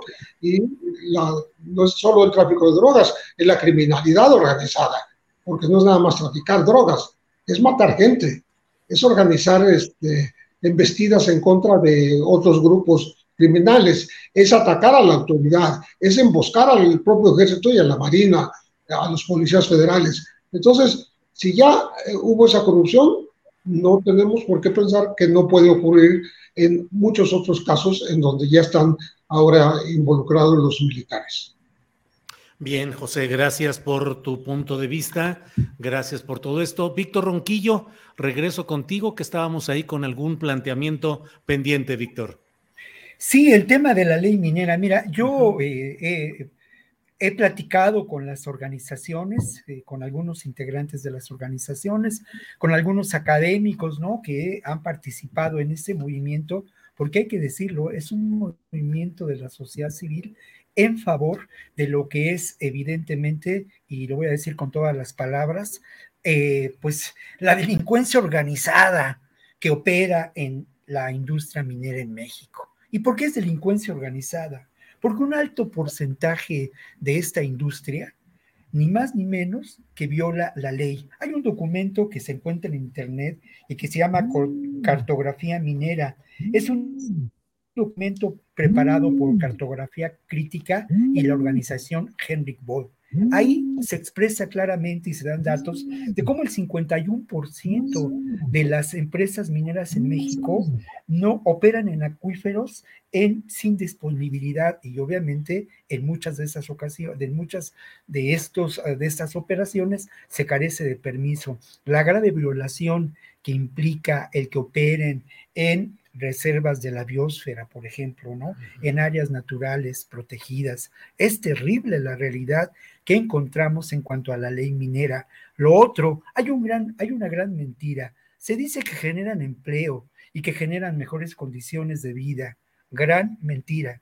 Hay un, hay un par de reportajes publicados hace algún tiempo en la jornada que documentan claramente cómo en los lugares de mayor producción de oro y de plata, en Zacatecas de oro, de plata también en Zacatecas, en Sonora, en Guerrero, pues encontramos una gran industria extractivista que ha beneficiado y ha construido verdaderas fortunas en México y en Canadá, pero encontramos pueblos depauperados, además víctimas de una enorme crisis social. Lo que ha generado la industria minera en México después de la aprobación de las reformas a la ley minera en la época de Salinas de Gortari es verdaderamente un desastre, un desastre que pasa por eh, el deterioro medioambiental grave, un desastre que pasa por el empobrecimiento y eh, la degradación social que han sufrido muchos pueblos y comunidades y que además, y eso hay que insistir en ello, eh, ha atentado gravemente contra su cultura. Esta es la realidad y hay que también reconocer que la iniciativa presentada en marzo por Andrés Manuel López Obrador atendía estos problemas y era una iniciativa de ley, a mí me parece que de vanguardia. muy eh, adecuada para enfrentar a esta, a esta terrible realidad que he tratado de describir. Lo que ocurrió, pues da lugar a sospechas, ¿no? este, como tú lo has mencionado, esta rasurada, este elemento de que permitió el que se descafeinara, que se descafeinara, perdón, es un verbo que, raro, ¿no? Y luego lo otro, yo también quiero llamar la atención, que no se ha mencionado demasiado en los medios, pues la acción del propio secretario de gobernación claro. para acelerar este proceso. Ahí está.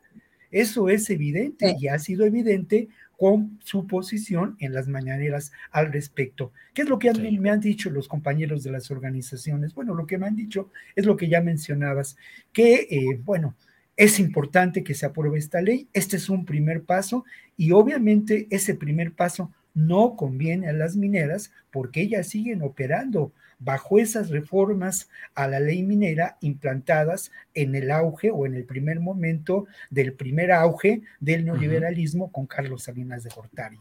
Bien, Víctor, gracias. Eh, son las dos de la tarde con 52 minutos, estamos ya en la parte final del programa, así es que Pepe Reveles, postrecito el tema que quieras abordar de los muchos que hay sobre la mesa de análisis, Pepe. Mira, postrecito, pues ahora que no hablamos para nada de narcotráfico y delincuencia organizada, pues vamos a ponerle ahí un, un toquecito. Eh, resulta que el, el, tradicional se busca de los eh, carteles que se exhibieron en el viejo oeste en los Estados Unidos, cuando buscaban algún delincuente, algún uh, forajido, eh, como se llamaran allá, ¿no? se sustituyó ahora por la DEA como Chapitos Tips. Eh, es, un, es, un, correo al cual tú puedes escribir a, la DEA y decirle eh, cualquier información que tengas sobre los hijos de Joaquín Guzmán Loera. ¿no? Eh, no solo pusieron en tercer lugar de los más perseguidos por Estados Unidos a Chivaldo Guzmán Salazar, su hermano este, Alfredo está en el noveno, sino que comparten eh, eh, esta pertenencia al grupo privilegiado de los perseguidos este, con el Mayo Zambada y con, y con el Mencho, ¿no? Eh, del Cártel Jalisco Nueva Generación. Se, las recompensas se consolidaron en 10 millones de dólares por cada uno de estos dos chapitos y la presión de, de Estados Unidos no para. cada, cada día sacan algo nuevo, como fue este caso, ¿no? De, de Chapito, ¿no? Y, y también eh, la, la, urgencia que están eh, manifestando y presionando a México específicamente para que ya extraditen no solo a, a los chapitos, sino algunos lugartenientes, eh, que serían cerca de siete ya contabilizados por Estados Unidos, para juzgarlos en, Estados, en, en aquel territorio vecino. ¿no? creo que Aquí no tenemos ninguna, eh, ningún empacho en entregarlos porque eh, en eso no hay ningún, ningún este, viso de, soberanía diciendo aquí nos vamos a quedar con ellos y los vamos a meter en una cárcel de alta seguridad durante toda la vida. No, los mandamos a Estados Unidos con la mano en la cintura. Pues sí. Gracias, Pepe Reveles. Em, Guadalupe Correa Cabrera, por favor, postrecito. Sí, yo voy a hablar de pues uno, un tema que no, nos, que, no, que no pudimos discutir, que es el tema de la permanencia de Francisco Garduño en el Instituto Nacional de Migración, a pesar de que fue imputado por ejercicio indebido de funciones. Eh, pues sí, en realidad esto sorprende. Eh, bueno, qué bueno que se le imputó, vamos a ver realmente qué, qué, sucede al final, ¿no? Porque se le dijo que no se cumplían, que, los, que, las, que las condiciones para albergar migrantes no eran las, las, las las idóneas, y él pues tuvo acceso a la información y no hizo nada, ¿no? Pero a pesar de todo eso, el señor se mantiene en el Instituto Nacional de Migración después de la tragedia de decenas de migrantes quemados, este, pues algunos chivos expiatorios. Y bueno, esta imputación no sabemos qué va a pasar en realidad con el Instituto Nacional de Migración. No parece ser que haya ninguna este, pues, acción para cambiar, reestructurar el Instituto Nacional de Migración, lo cual fue, pues, el, el, gobierno de la Cuarta Transformación fue muy crítico, ¿no? El presidente sobre el papel del Instituto Nacional de Migración en las pasadas administraciones. No se ha hecho en realidad nada, lo vimos porque fue una punta del iceberg. Vienen muchos migrantes, ¿por qué? Porque termina título 42 y no sabemos qué es lo que va a suceder. Yo creo que vamos a tener que esperar muchas muchas noticias en relación a la migración, como vimos todo este paso, la, la desarticulación del, del, campamento en Matamoros, este, cruzaron al otro lado, eh, las redes de tráfico humano están al por mayor, no se dan abasto, y bueno, ahora con el título 42, ¿qué va a hacer? el gobierno mexicano en, en, sus acuerdos que tiene con el gobierno de los Estados Unidos, ¿no? Esto es un tema que todavía va a dar mucho de qué hablar el tema migratorio, ¿no? Y Garduño sigue ahí, y no se ha cambiado absolutamente nada, como supuestamente había dicho el padre Solalinde, que tenía una propuesta bastante interesante. Pues sí, Guadalupe Correa Cabrera, ahí sigue, ahí sigue Garduño y ahí sigue, pues digamos, lo mismo, pero bueno, ya veremos. Víctor Ronquillo, eh, postrecito final, por favor. Bueno, primero yo me sumo a la exigencia, eh, no de que Garduño se vaya, es lo de menos, se tiene que ir, por supuesto, pero me sumo a la exigencia de un cambio fundamental de 180 grados de la política migratoria eh, seguida por México en los últimos años, ¿no? Un cambio que tiene que garantizar, como le he dicho en otras ocasiones, el derecho a migrar.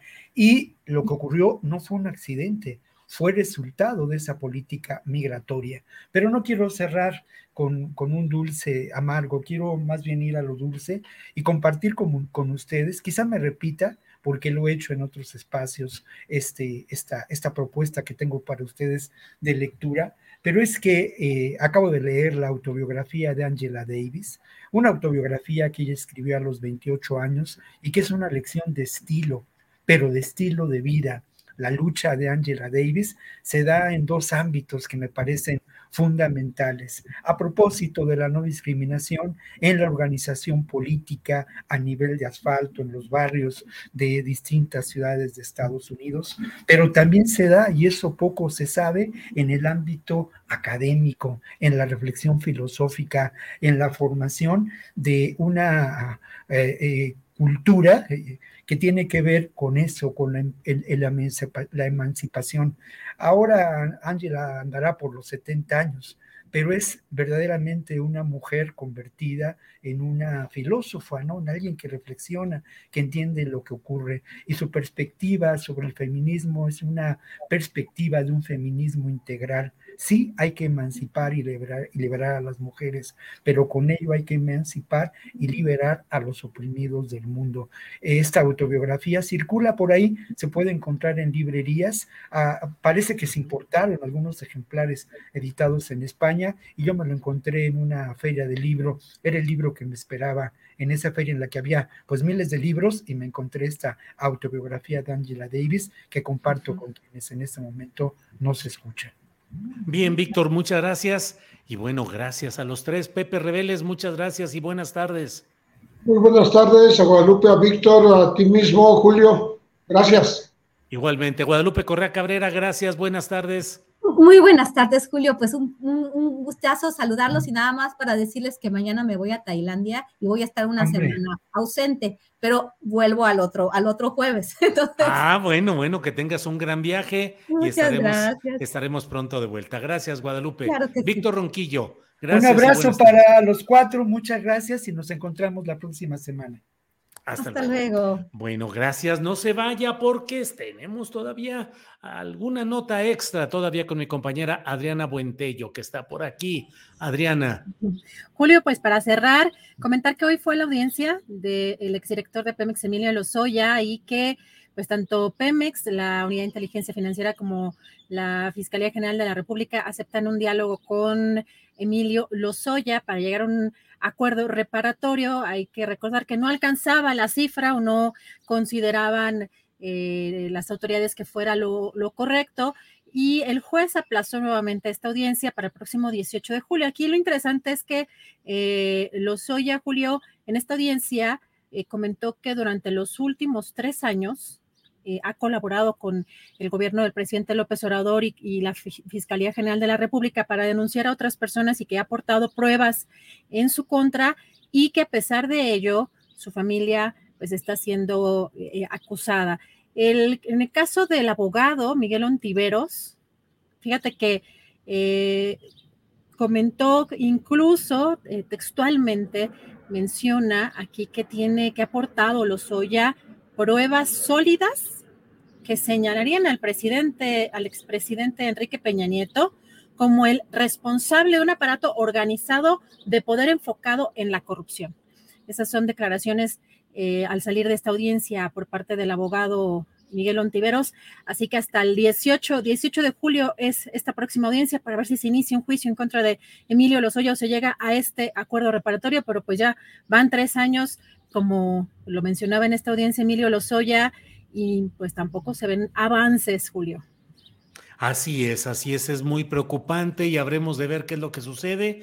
A fin de cuentas, ha sido el largo tratamiento judicial eh, privilegiado para un político representante, pues de lo peor del sistema político votado eh, en 2018 con la expectativa de cambios y que sin embargo pues ni siquiera ha pisado la cárcel, se ha mantenido, es decir, durante un lapso no pisó la cárcel, tuvo luego el incidente mayor cuando comía pato laqueado en un restaurante de comida china en la Ciudad de México y ha sido un proceso lleno pues de concesiones, de atenciones en búsqueda de lo que eh, es eh, la búsqueda de algo reparatorio. Eh, ellos ofrecen 10 millones de dólares y uno dice, híjole, 10 millones de dólares, pues claro que de mucho van a servir, sobre todo si se invierten en cosas positivas para la gente. Pero, caray, así, así el espectáculo de ver a un personaje como Lozoya que transita tranquila y privilegiadamente por lo que para millones de mexicanos ha sido históricamente eh, la tortura, el abandono, la injusticia, la corrupción en los centros carcelarios y él simplemente ha transitado como un privilegiado por todo esto y ahora está en camino de llegar a un arreglo económico para que se cierre todo respecto a él, su madre, su hermana y chirrin chin chin, San se acabó, Adriana. Aquí lo importante mencionar que en esto que menciona el abogado Miguel Ontiveros de que ya pues están solicitando que existen las herramientas o que las pruebas que ha aportado el propio Emilio Lozoya para que sea extraditado el expresidente Enrique Peña Nieto, pues éramos quizá declaraciones que no habíamos escuchado anteriormente y que allí quizá es pues, lo que no sabemos cuáles son las pruebas, ¿no? Los indicios, cuáles son las pruebas que ha presentado Emilio Lozoya contra el expresidente, pero pues hemos ahí detenido todo este proceso y veremos ya el 18 de julio qué es lo que sucede en este caso, que pues, desde que inició prácticamente esta gestión, ahí está atorado. Bien, pues Adriana, hemos llegado al final de nuestro programa. Eh, vámonos rápido a descansar, dándole las gracias a la audiencia, invitando para el programa de la videocharla astillada hoy a las nueve de la noche. Y vámonos antes de que nos vaya a dar un váguido Adriana Buentello por no tomar eh, suficiente agüita y estar en esta exposición al calor. Adriana. Así es, al calor, efectivamente. Julio, te vemos en la noche. Buen provecho. Que tengan una excelente tarde y nos vemos por acá mañana de una a 3. Gracias, hasta pronto.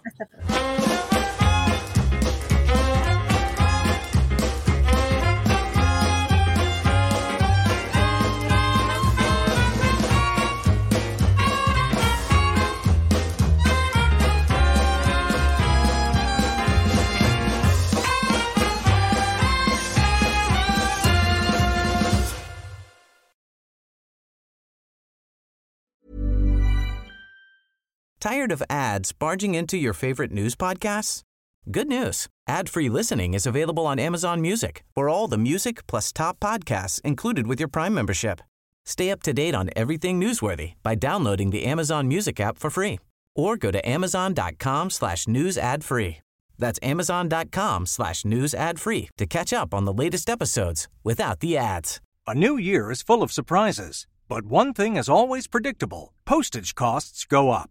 Stamps.com gives you crazy discounts of up to 89% off USPS and UPS services. So when postage goes up, your business will barely notice the change. Stamps.com is like your own personal post office, wherever you are. You can even take care of orders on the go with the mobile app. No lines, no traffic, no waiting. Schedule package pickups, automatically find the cheapest and fastest shipping options, and seamlessly connect with every major marketplace and shopping cart. There's even a supply store where you can stock up on mailing supplies, labels, even printers. Stamps.com has been indispensable for over 1 million businesses just like yours. All you need is a computer or phone and printer. Take a chunk out of your mailing and shipping costs this year with Stamps.com. Sign up with promo code PROGRAM for a special offer that includes a four week trial, plus free postage and a free digital scale. No long term commitments or contracts. That's Stamps.com code PROGRAM.